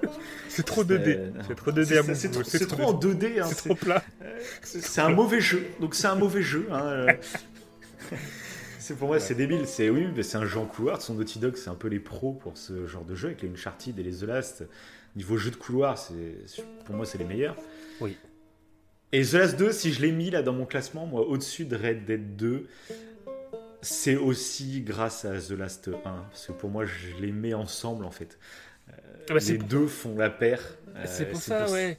Quand j'ai cité Uncharted, je pensais que tu allais citer The Last, euh, bah, le premier. Et en fait, non, parce qu'il est sorti sur PS3 le premier. Il est sorti en remasterisé, bien sûr, mais. Oui, voilà. Mais non, donc t'aurais pas pu le citer. Et sur le coup, je pensais que tu allais citer celui-ci et après le 2 plus tard. Non, mais non, de toute façon, tu les mets, ouais, tu, tu les kiffes autant l'un que l'autre. Tu les mets au même niveau. Bah, avec le recul, avec le recul, je dirais ouais. que je préfère le 1. Je préfère The Last 1. Ah ouais? En globalité, en globalité, parce que je trouve que The Last 1 a été me chercher dans des émotions totalement différentes tout au long du jeu, de manière différente et très bien équilibrée. Là où The Last 2 m'a peut-être procuré des sensations encore plus fortes, mais peut-être un peu trop dans un certain sens. Voilà, sans spoiler trop. Euh, contrairement au 2, qui lui, le 2 m'a autant émerveillé que m'a fait chialer. Euh, le 1, je veux dire, m'a fait autant chialer que. Non, le 1 m'a fait autant chialer que rire et mhm. que être émerveillé. Là où le 2 m'a peut-être euh, poussé encore plus loin dans certaines émotions, j'ai surkiffé. mais peut-être un peu moins équilibré globalement. C'est juste ça, mais bon, c'est vraiment histoire de les départager. Mais J'aurais jamais rêvé une suite aussi bien que ce qu'ils ont réussi. On a toujours peur quand on surkiffe une licence. On a toujours peur que la suite euh, soit pas au-delà de nos apparences, enfin au-delà de nos attentes, elle soit pas assez bien ou alors qu'elle gâche ta première partie. Moi, c'est très bien ce que j'avais dit? J'avais peur que le 2 me gâche le 1. Et une fois que le 2 est fini, maintenant que j'ai digéré le 2, bah, je peux le dire, en fait, le 2 fait que je suis encore plus bouleversé par le 1. C'est ça qui est extrêmement fort. Euh, maintenant, le 1, je le vois différemment, c'est sûr. Mais c'est encore plus fort niveau émotion quand je, quand je rejoue un. C'est ça qui est dingue. Ok, ouais. mais sachant que là, euh, j'étais en train d'y penser, on a fait une émission sur le 1 et sur le 2. Quand tu, ah tu bah mets les deux ensemble, ça fait une émission assez. Euh, assez ah bah grande. et puis, comme j'avais dit, dans, dans, quelques mois plus tard, hein, on va pas le faire tout de suite, mais j'aimerais bien refaire une émission globale sur toute la licence. comme ça, on pourra, on pourra parler du online, parce que moi je suis pressé de dingue euh, de ah pouvoir jouer enfin. Un non, c'est toujours rien. Oui. Ça se trouve, il n'y en aura pas. Mais bon, j'espère quand même. Je m'étonnerais qu'il n'y en ait pas. Mais ouais. Mais donc voilà, donc le 2, euh, c'est une dinguerie. Mais bien sûr pas spoiler, mais il est très intense niveau euh, émotion, comme le 1. Euh, et c'est très fort ce qu'ils ont réussi. En termes d'écriture, il y a vraiment des messages ultra puissants. Et euh, ils ont eu du courage, ils ont osé des choses que beaucoup de studios n'auraient jamais fait. on reproche beaucoup de choses à certaines licences qui ne prennent pas de risques. Reproche ça, que les, jeux ou les films deviennent de plus en plus, lisses, histoire de froisser personne. On veut, veut pas déranger les fans. Mais finalement, ça devient lisse et ça devient euh, fade. Que là, bah, ça a divisé parce qu'ils ont fait des choix, mais que ça fait du bien, quoi. Là, au moins, tu sais qu'ils sont à fond dans leur licence et qu'ils veulent te proposer quelque chose. Ils font pas un jeu juste pour faire de l'argent. Ils sont là pour, euh, pour vraiment créer une œuvre. Et ça, moi, je, je surkiffe. Hmm. Ouais, bah, je, moi, je, par rapport à ce que tu disais, euh, je, je sais pas en fait si je préfère le 2 ou le 1. Je pense que je préfère, par, par rapport à l'histoire. Euh, Par rapport, après, j'ai préféré clairement le 2, dans le sens où le 2, j'ai pu y jouer vraiment euh, Oui, mais ça, avec, le game- avec le gameplay que- en mode difficile. Il Donc, faudra que tu rejoues euh, au 1 plus tard euh, et Mais tu en mode- le feras en mode survie. C'est ça, le feras exactement. en mode survie. Moi je t'ai dit, niveau gameplay, bien sûr que le 2, il est un peu plus peaufiné que le 1. oui, Et clairement, il n'y a pas un gap énorme entre les deux Non. jeux, hein, clairement. non du tout. Euh, Mais moi, moi ça m'a fait euh, une grosse différence parce que j'ai joué bah toi oui, en ouais, difficile. ouais, t'as fait, alors que le, fait alors le que 1 en premier, mode non. facile et, et le Ouais. 2 en mode difficile, donc forcément, il y, a un- il y a un gouffre entre les deux.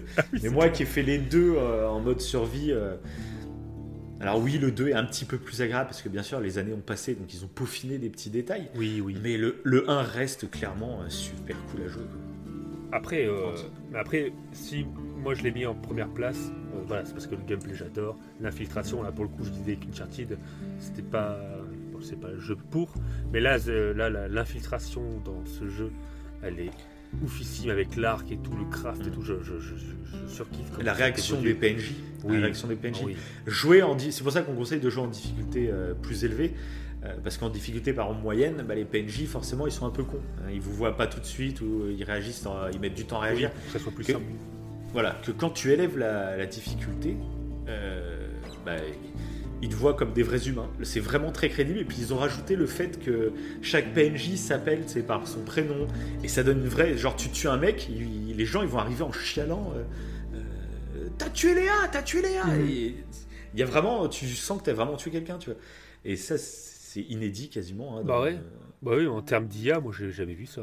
En termes d'intelligence artificielle d'un PNJ, euh, enfin, je sais pas. C'est ça. C'est- Voilà, je Donc, trouve ça c'est ultra cohérent.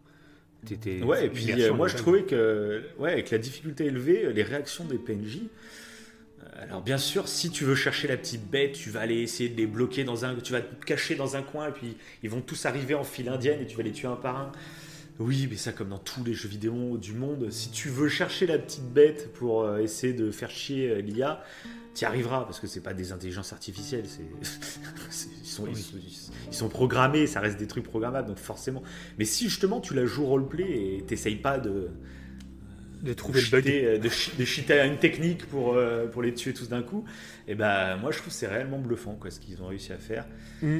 Donc voilà. Et puis moi c'est vrai que gameplay, niveau gameplay, c'est tout bête, mais moi The Last of Us c'est vraiment mon genre de gameplay euh, total. Favori. L'exploration en mode urbex avec des décors géniaux et chaque décor, chaque intérieur est travaillé, euh, raconte une histoire.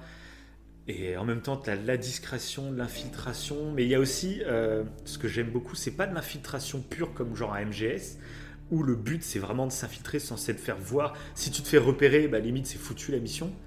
Là non, The Last of Us, euh, il y a ce côté survie en fait. Mm. Où si tu te fais repérer, tu peux encore sortir du niveau en courant comme un taré. Et c'est ça qui est super intéressant aussi euh, de jouer avec un niveau élevé, c'est que si tu es en moyen, tu te fais repérer, et ben là tu peux te mettre à courir, tu peux te prendre deux ou trois balles et t'es toujours en train de courir comme un con, et ça gâche. Que en mode euh, réaliste par exemple, euh, tu te prends une balle, t'es mort. C'est exactement Donc, ça.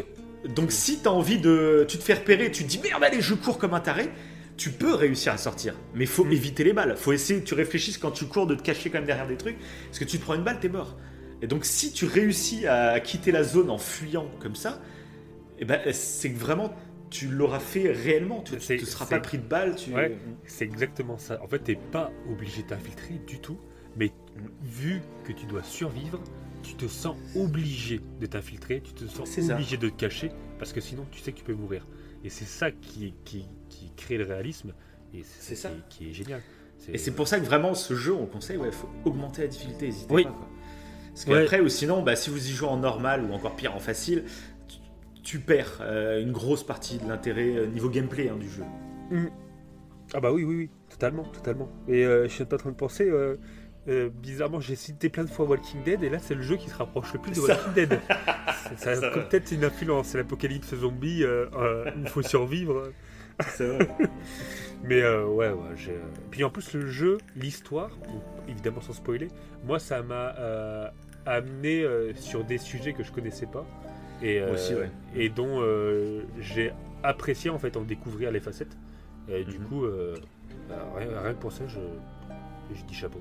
Parce que c'est c'est un truc que, c'est clair. que t'as pas. Voilà. Et parce qu'ils ont Ouais, pris c'est le un, risque. c'est un jeu, Parce qu'ils ont ouais, pris c'est un risque. jeu vraiment qui te pose beaucoup de questions hein, tout au long du jeu Mm. Euh, sur pas mal de choix que les personnages font et, euh, et c'est toujours super bien écrit. Oui. Euh, Oui, oui. de bout en bout, hein, il y aura peut-être quelques moments un peu plus mou que d'autres et encore, je trouve que le rythme est vraiment très très propre. Et, et puis surtout un truc qui est intéressant, c'est que moi avant le 2, euh, je me disais que le 1 me suffisait. S'il n'y avait pas de suite au 1, pour moi c'était la petite œuvre parfaite et, et je l'adorais comme ça. J'aimais bien rester dans ce mystère. Sauf qu'à la fin du 2 maintenant, j'espère un 3. Voilà. C'est- Et c'est vrai en plus, euh, j'espère un 3 Moi aussi. faire une sorte d'histoire globale. Euh, donc je ne spoilerai pas sur quoi exactement, mais euh, j'aimerais beaucoup. Quoi. Voilà. J'ai envie d'y jouer. Bah, je vais... on va, s'arrêter là, je vais aller jouer à The Last. Bah, De toute façon, oui, on va s'arrêter là. hein. On bah, si on vient de dire une notre première place. complète, de toute façon, il y, a, Donc- il y a une émission dessus. hein. Ouais, voilà, Très vous avez une grosse émission. euh, on avait tout, tout analysé. J'avais beaucoup aimé Ouais. cette émission d'ailleurs, elle a été très, très sympa. Oui. Mais on en refera une autre encore, parce que The Last, moi, c'est ma licence de cœur de toute façon. Et euh, on vous refera une autre émission, cette fois-ci avec plein de montages audio, avec des extraits de des deux jeux. On va, faire, on va créer la grosse histoire de The Last. Pour et- vous faire vivre. Si vous n'avez pas eu l'occasion de pouvoir jouer au jeu pour X raisons, vous allez Mm. pouvoir le revivre en audio. C'est notre but. C'est notre but pour la prochaine émission. C'est ça. Non, mais après, par contre, ce sera pas tout de suite. hein. Clairement, on va laisser passer Non, les non. mois. Euh, ce sera peut-être même l'année prochaine ou dans deux ans, on ne sait pas, on verra. Oui, on verra. ouais. Mais euh, histoire que, voilà. Le Parce qu'il y a jeu, pas- euh, Il y a pas mal d'émissions en prévision. hein. Ah, Ça, bien sûr. Ça, on peut vous le- on peut vous l'assurer. Il y en on a, plein d'idées. On a plein d'idées. Ce sera très diversifié. Donc, si vous nous suivez pour les jeux vidéo, il y en a une très bientôt qui va arriver, sûrement pour le 1er décembre, il me semble. Euh, 1er décembre, une émission jeux vidéo. Pour les petits fans de Nintendo, je pense que vous allez être ravis. Ouais, euh, on n'oublie pas. Et puis bien sûr, bien sûr, notre prochaine émission qui arrive. Ah, le c'est- fameux rendez-vous Ah, annuel. Ah, ouais, là c'est. la grosse émission d'Halloween qui arrive. Donc c'est notre prochaine émission. Si vous avez écouté celle de l'année dernière, vous savez qu'on qu'on les peaufine bien, qu'on les travaille bien. Donc celle de cette année, euh, j'espère qu'elle va vous plaire. rare. Ouais, moi je suis pressé. déjà. Moi aussi. Ça, il va falloir qu'on l'enregistre assez rapidement, hein, d'ailleurs. hein, J'y pensais euh, tout à l'heure. Euh, Parce que comme il risque d'y avoir du travail derrière, en montage audio, tout ça, euh, faut pas qu'on tarde trop, je pense. ouais, c'est ouais, c'est clair, c'est clair. Ouais, pour faire vraiment comme euh, comme on l'entend, euh, comme on avait euh, réussi à le faire pour le bah, pour le précédent quoi. Faut que C'est ça. bon voilà. Ça c'est ça c'est autre chose. Ça c'est C'est ça, travail à nous. Ça vous regarde pas. Donc ben, on vous dit euh, à la prochaine, dans 15 jours, pour l'émission Halloween. Tout à fait. Et puis bah, en attendant, si vous avez apprécié, bah, vous laissez des pouces bleus, vous Ouais. laissez des 5 étoiles, vous laissez des commentaires, vous laissez des...